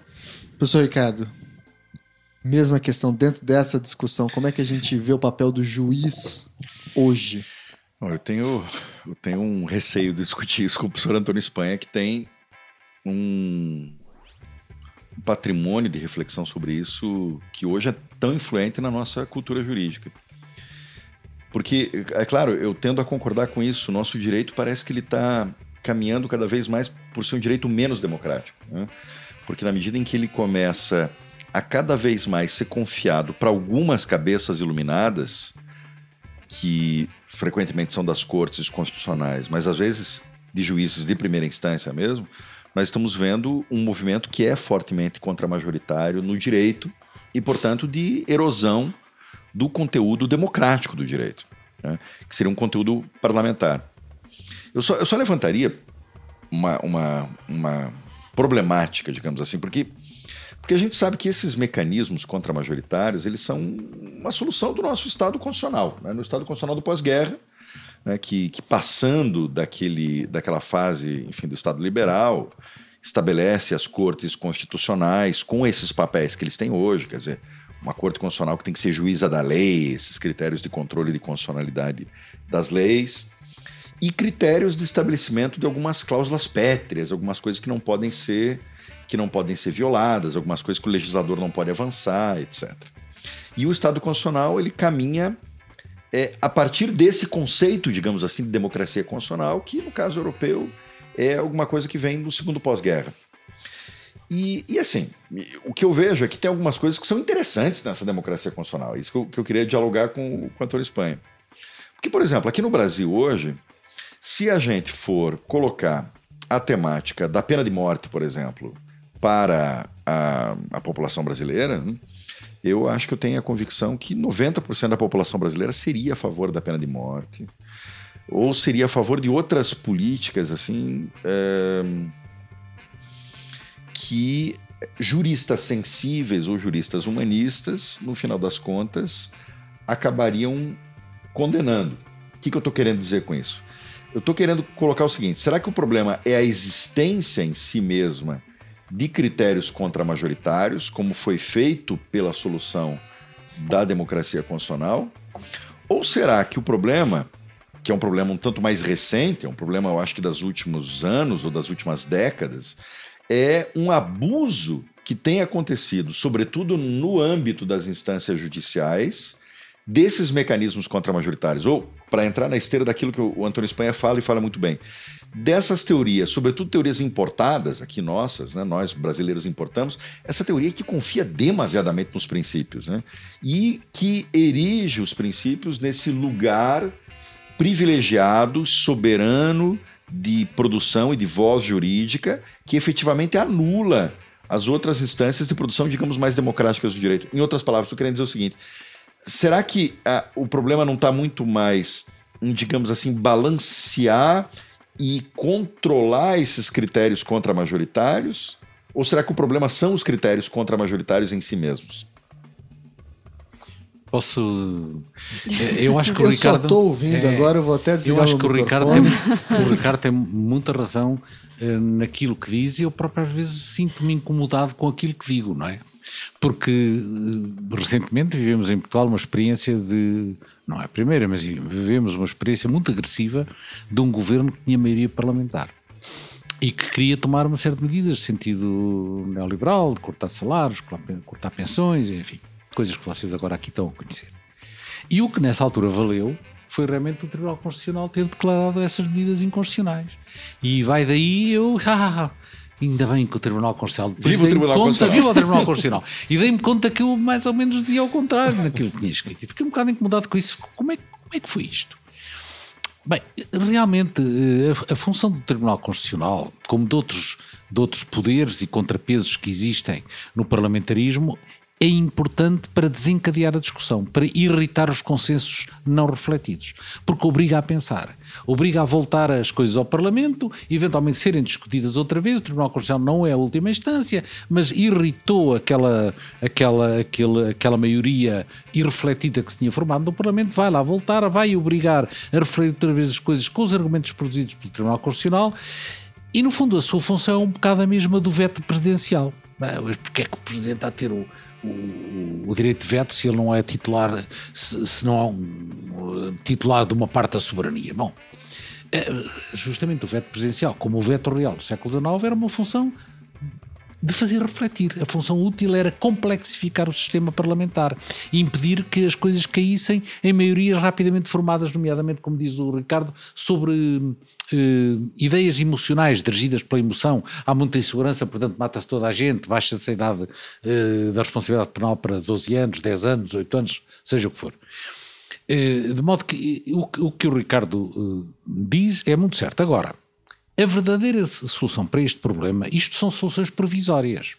Enquanto que, enquanto uh, assim, o simples funcionamento dos órgãos representativos, uh, diretamente surgidos do voto popular, hum, seja imperfeita, porque, nomeadamente, porque há falta de reflexão no povo, porque há falta de educação no povo. Isto é uma questão política. Esta questão resolve-se definitivamente no dia, isto é um bocado utópico, em que essa reflexão existir, em que o povo for educado para refletir, em que for bem informado acerca de, enfim, da pena de morte, das suas vantagens dos seus inconvenientes. Não é já, é daqui uh, a alguns anos. Agora, uh, temos que ter consciência que, no fundo, no fundo, isto é uma questão política, não é uma questão jurídica. E estes, estes artifícios que nós temos de meter lá o Tribunal Constitucional ou do veto presencial é só uma forma provisória de eh, aguentar as coisas enquanto não se atinge um grau, digamos, mais elevado de, de educação. E, na verdade, nós até sabemos, por experiências de outros países, que realmente a pena de morte tem sido, tem sido sucessivamente abolida à medida que as pessoas vão, se vão capacitando da, enfim, da barbaridade, da, da barbaridade dessa questão. Uh, como digo, sim, tribunais, tribunais constitucionais como formas de complexificar a decisão, não como forma de anular as decisões democráticas. Tomadas no Parlamento. Tomadas no Parlamento. Muito bem. Então, queria já, desde já, agradecer imensamente ao professor Ricardo, imensamente ao professor Antônio Espanha. E aí a gente vai para a reta final do nosso programa, que é indicação de sugestões, etc. E eu vou começar dessa vez. Normalmente não começo, mas dessa vez eu vou começar. Lá nos idos de 2009, quando eu estava ainda na faculdade, eu vim participar de um congresso, um comped, lá em Florianópolis, na UFSC. E tinha aquela feirinha de livros, assim, que tem em todo o congresso e tal.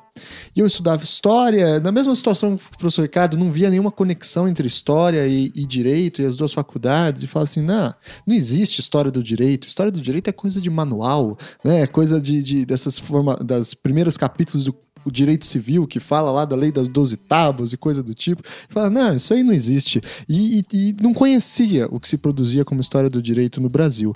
E aí, nesse evento, em 2009, em Florianópolis, nessa feirinha de livro, eu, literalmente, nesse mesmo dia, tinha que lembrar que dia foi isso, eu encontrei dois livros que tava para vender ali e falei assim, não, vou dar uma chance. Um era Introdução Teórica à História do Direito, que é do professor Ricardo Marcelo Fonseca, que foi um livro que literalmente mudou a minha relação com a história do direito. Eu estudava outra coisa, estava no campo da filosofia do direito e de um dia para o outro, eu mudei a minha área de estudo para a história do direito. Tão impressionado que eu fiquei.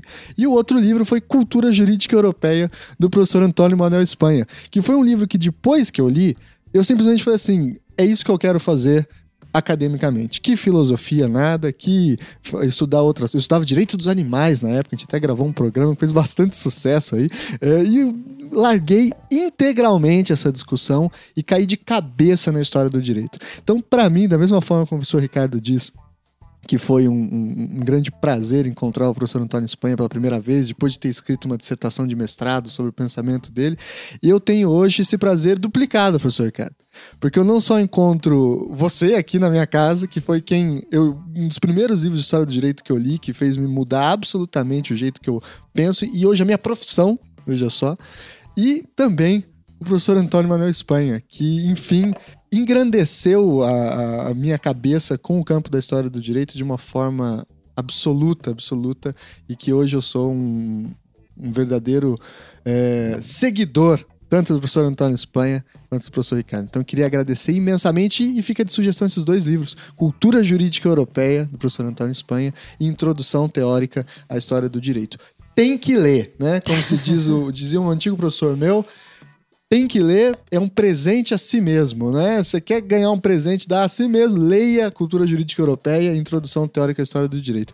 O, o, inclusive, Cultura Jurídica Europeia, professor Antônio Espanha, passou por uma reedição muito grande recentemente, adicionando vários capítulos sobre história do direito brasileiro também, com questões de história do direito brasileiro, e é um livro bastante grande, o que é muito positivo, como falava esse mesmo professor antigo meu, falava assim, livro bom, livro que para em pé, né? E, e o Cultura Jurídica Europeia é um desses exemplos. Então, essas são as minhas sugestões. Cá. É, também na, no mesmo sentido, a, a minha indicação fica é um livro do professor Espanha, que é o Pluralismo Jurídico e Direito Democrático, que é um livro que, inclusive, ele é cobrado em algumas para ingresso em alguns é, programas de mestrado e foi o que eu li, inclusive, para fazer a prova do mestrado do qual programa ao qual eu me vinculo. E é um livro realmente é, interessante, uma linguagem muito fácil. Eu indico esse livro, inclusive, para os nossos ouvintes que não são do direito, que eu tenho certeza que irá realmente agradar. Professor Ricardo, você, o que você tem de indicação, sugestão, eventualmente para o nosso ouvinte? Você tem muita coisa publicada. Não, não pode soltar o jabá, não tem problema. A gente não, não, não cobra o boleto em separado depois. Não, não vou indicar nada meu, naturalmente. Eu vou, eu, vou, eu vou nessa esteira aqui, porque nesse papo que a gente está falando aqui, eu tenho, eu tenho que lembrar assim, dos livros do, do professor Antônio Espanha. Porque esse que você citou, Tiago, a história da cultura jurídica europeia, síntese do milênio, é um livro que eu já trabalho e leio há tanto tempo. Né? Na verdade, até numa época em que esse livro tinha um outro nome, né? O professor Antônio que me corrija, mas nas primeiras edições ele chamava Panorama Histórico da Cultura Jurídica Europeia. Veio uma edição posterior, bastante aumentada, que mudou para a história da cultura jurídica europeia. E, e, agora, de fato, nessa última edição, também ampliada, é, introduziu tanta coisa da história do direito brasileiro também, que, que, que é um livro, portanto, que é de referência, é um livro obrigatório para todos nós. Mas me permito aqui falar de um outro livro do professor Espanha, que se chama Imbecilitas. Porque esse livro, ele traz alguma outra coisa, é, eu nem estou dizendo que, que é o livro que, que eu mais li, que mais me dediquei, mas, mas que tem essa coisa que é importante no intelectual, que é a dimensão imaginativa né?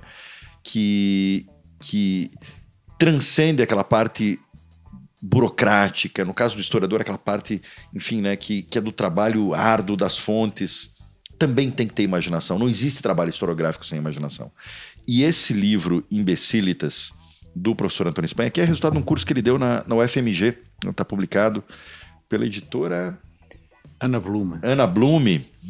É um livro absolutamente delicioso, sobretudo por isso como ele, ele explora, no final das contas, essa dimensão da imaginação e da história. É, e mostra, no final das contas, a riqueza do pensamento do professor Antônio Espanha.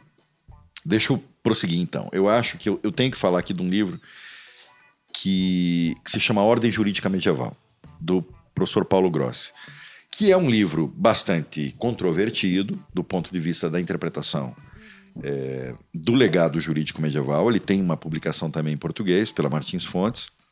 Mas é um livro que, para mim, continua sendo. Eu participei da, da, revisão técnica da tradução aqui desse livro ao, ao português. Ele, ele permanece como estilo também, como um estilo, um, um, um livro exemplar. Né? Sem dúvida. Ele é um livro elegante, ele é um livro que tem uma tese, né? que tende a ser um livro síntese, né? e que uh, eu acho que fascina muito dentro dessa, dessa nossa área. Deixa eu me interromper. Claro. A descrição do professor Ricardo não permite, mas no prefácio à edição brasileira, o professor Paulo Grossi, de quem o, o, professor Ricardo foi aluno e hoje é presidente da Corte Constitucional Italiana, faz um belíssimo é, dedicatória e um esclarecimento do, do quão foi impactante conhecer um jovem pesquisador brasileiro, Ricardo Marcelo Fonseca, né, e que é quem é responsável verdadeiramente por trazer o, o pensamento da ordem jurídica medieval aqui para o Brasil e, e influenciar tanto os os leitores brasileiros. É, mas aqui uma das características do professor Paulo Gross também, pessoalmente, eu posso dizer isso, é a sua grande generosidade. Né? E é por isso que ele, que ele fala que ele, que, ele, que ele foi generoso comigo também ali. Mas, mas deixa eu ainda falar outras duas coisas, por razões diferentes. Uma indicação que eu acho, a gente falou aqui antes, o Antônio Espanha falou da, da centralidade desse autor para ele, e é um, um autor central para mim também, que é o Michel Foucault. E dentre tantos esses os livros do Michel Foucault, eu vou falar também de um livro por uma questão de estilo, por uma questão de elegância, que me fascina tanto é o uso dos prazeres, né, que é o segundo volume da história da sexualidade. Né? E olha, eu vou arriscar aqui falar de um outro livro que. Mas vou falar de propósito. É, Eu vou me arriscar de propósito. Né? Um livro de Carl Schmitt. Olha aí. Polêmica. Porque eu acho que nós aqui no Brasil temos uma coisa assim. Falar de autores que foram ligados a correntes conservadoras geralmente é um grande tabu e a gente estuda pouco, às vezes, autores importantes Sim. por conta disso. A gente estuda pouco, por exemplo, o Francisco Campos aqui no Brasil, acho que por conta disso. E acho que a gente estuda muito pouco aqui no Brasil o Carl Schmitt. Não significa, naturalmente, que a gente concorde com as premissas do Carl Schmitt. Não significa que a gente concorde com tudo que ele fala.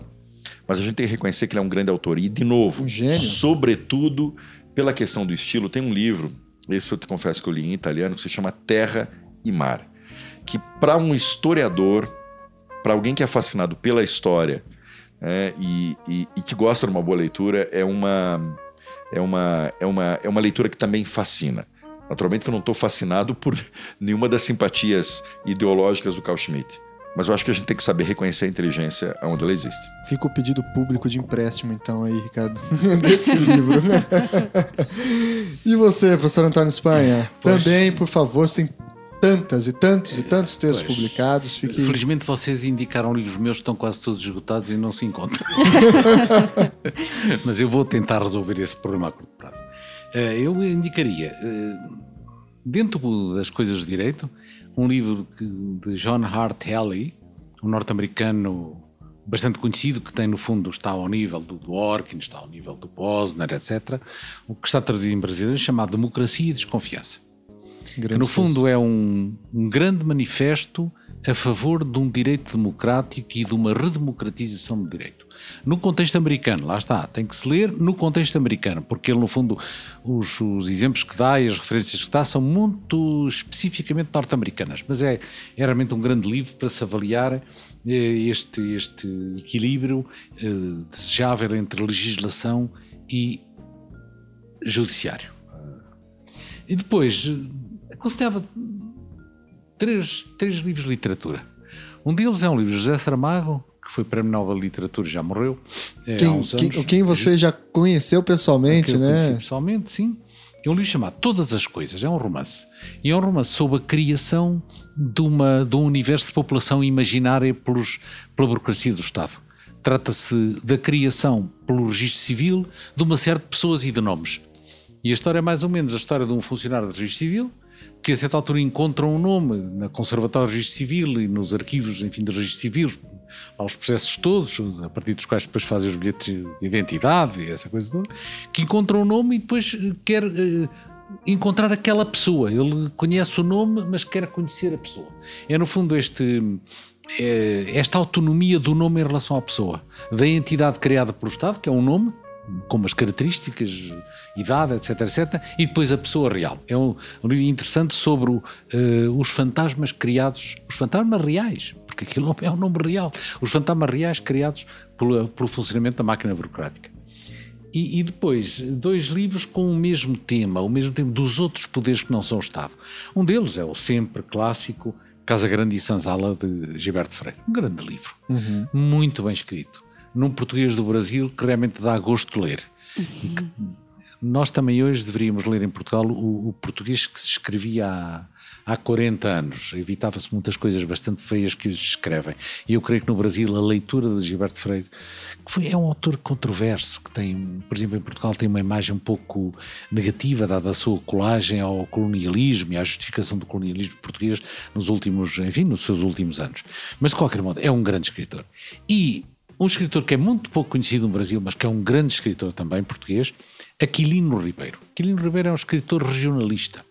É um escritor que conhecia muito bem Portugal, eh, conhecia o, o Portugal profundo, as pequenas aldeias, e escreve romances eh, sobre, eh, passados em pequenas aldeias, naquelas aldeias perdidas nas serras, onde o direito oficial não chega. É interessante como está sempre ausente, não há nada de direito oficial e realmente não são aldeias pacíficas, há problemas, mas resolvem-se de outra maneira. E, sobretudo, talvez entre os vários livros que ele escreveu, muito interessantes, eu indicaria A Casa Grande de Romariguens, também Casa Grande.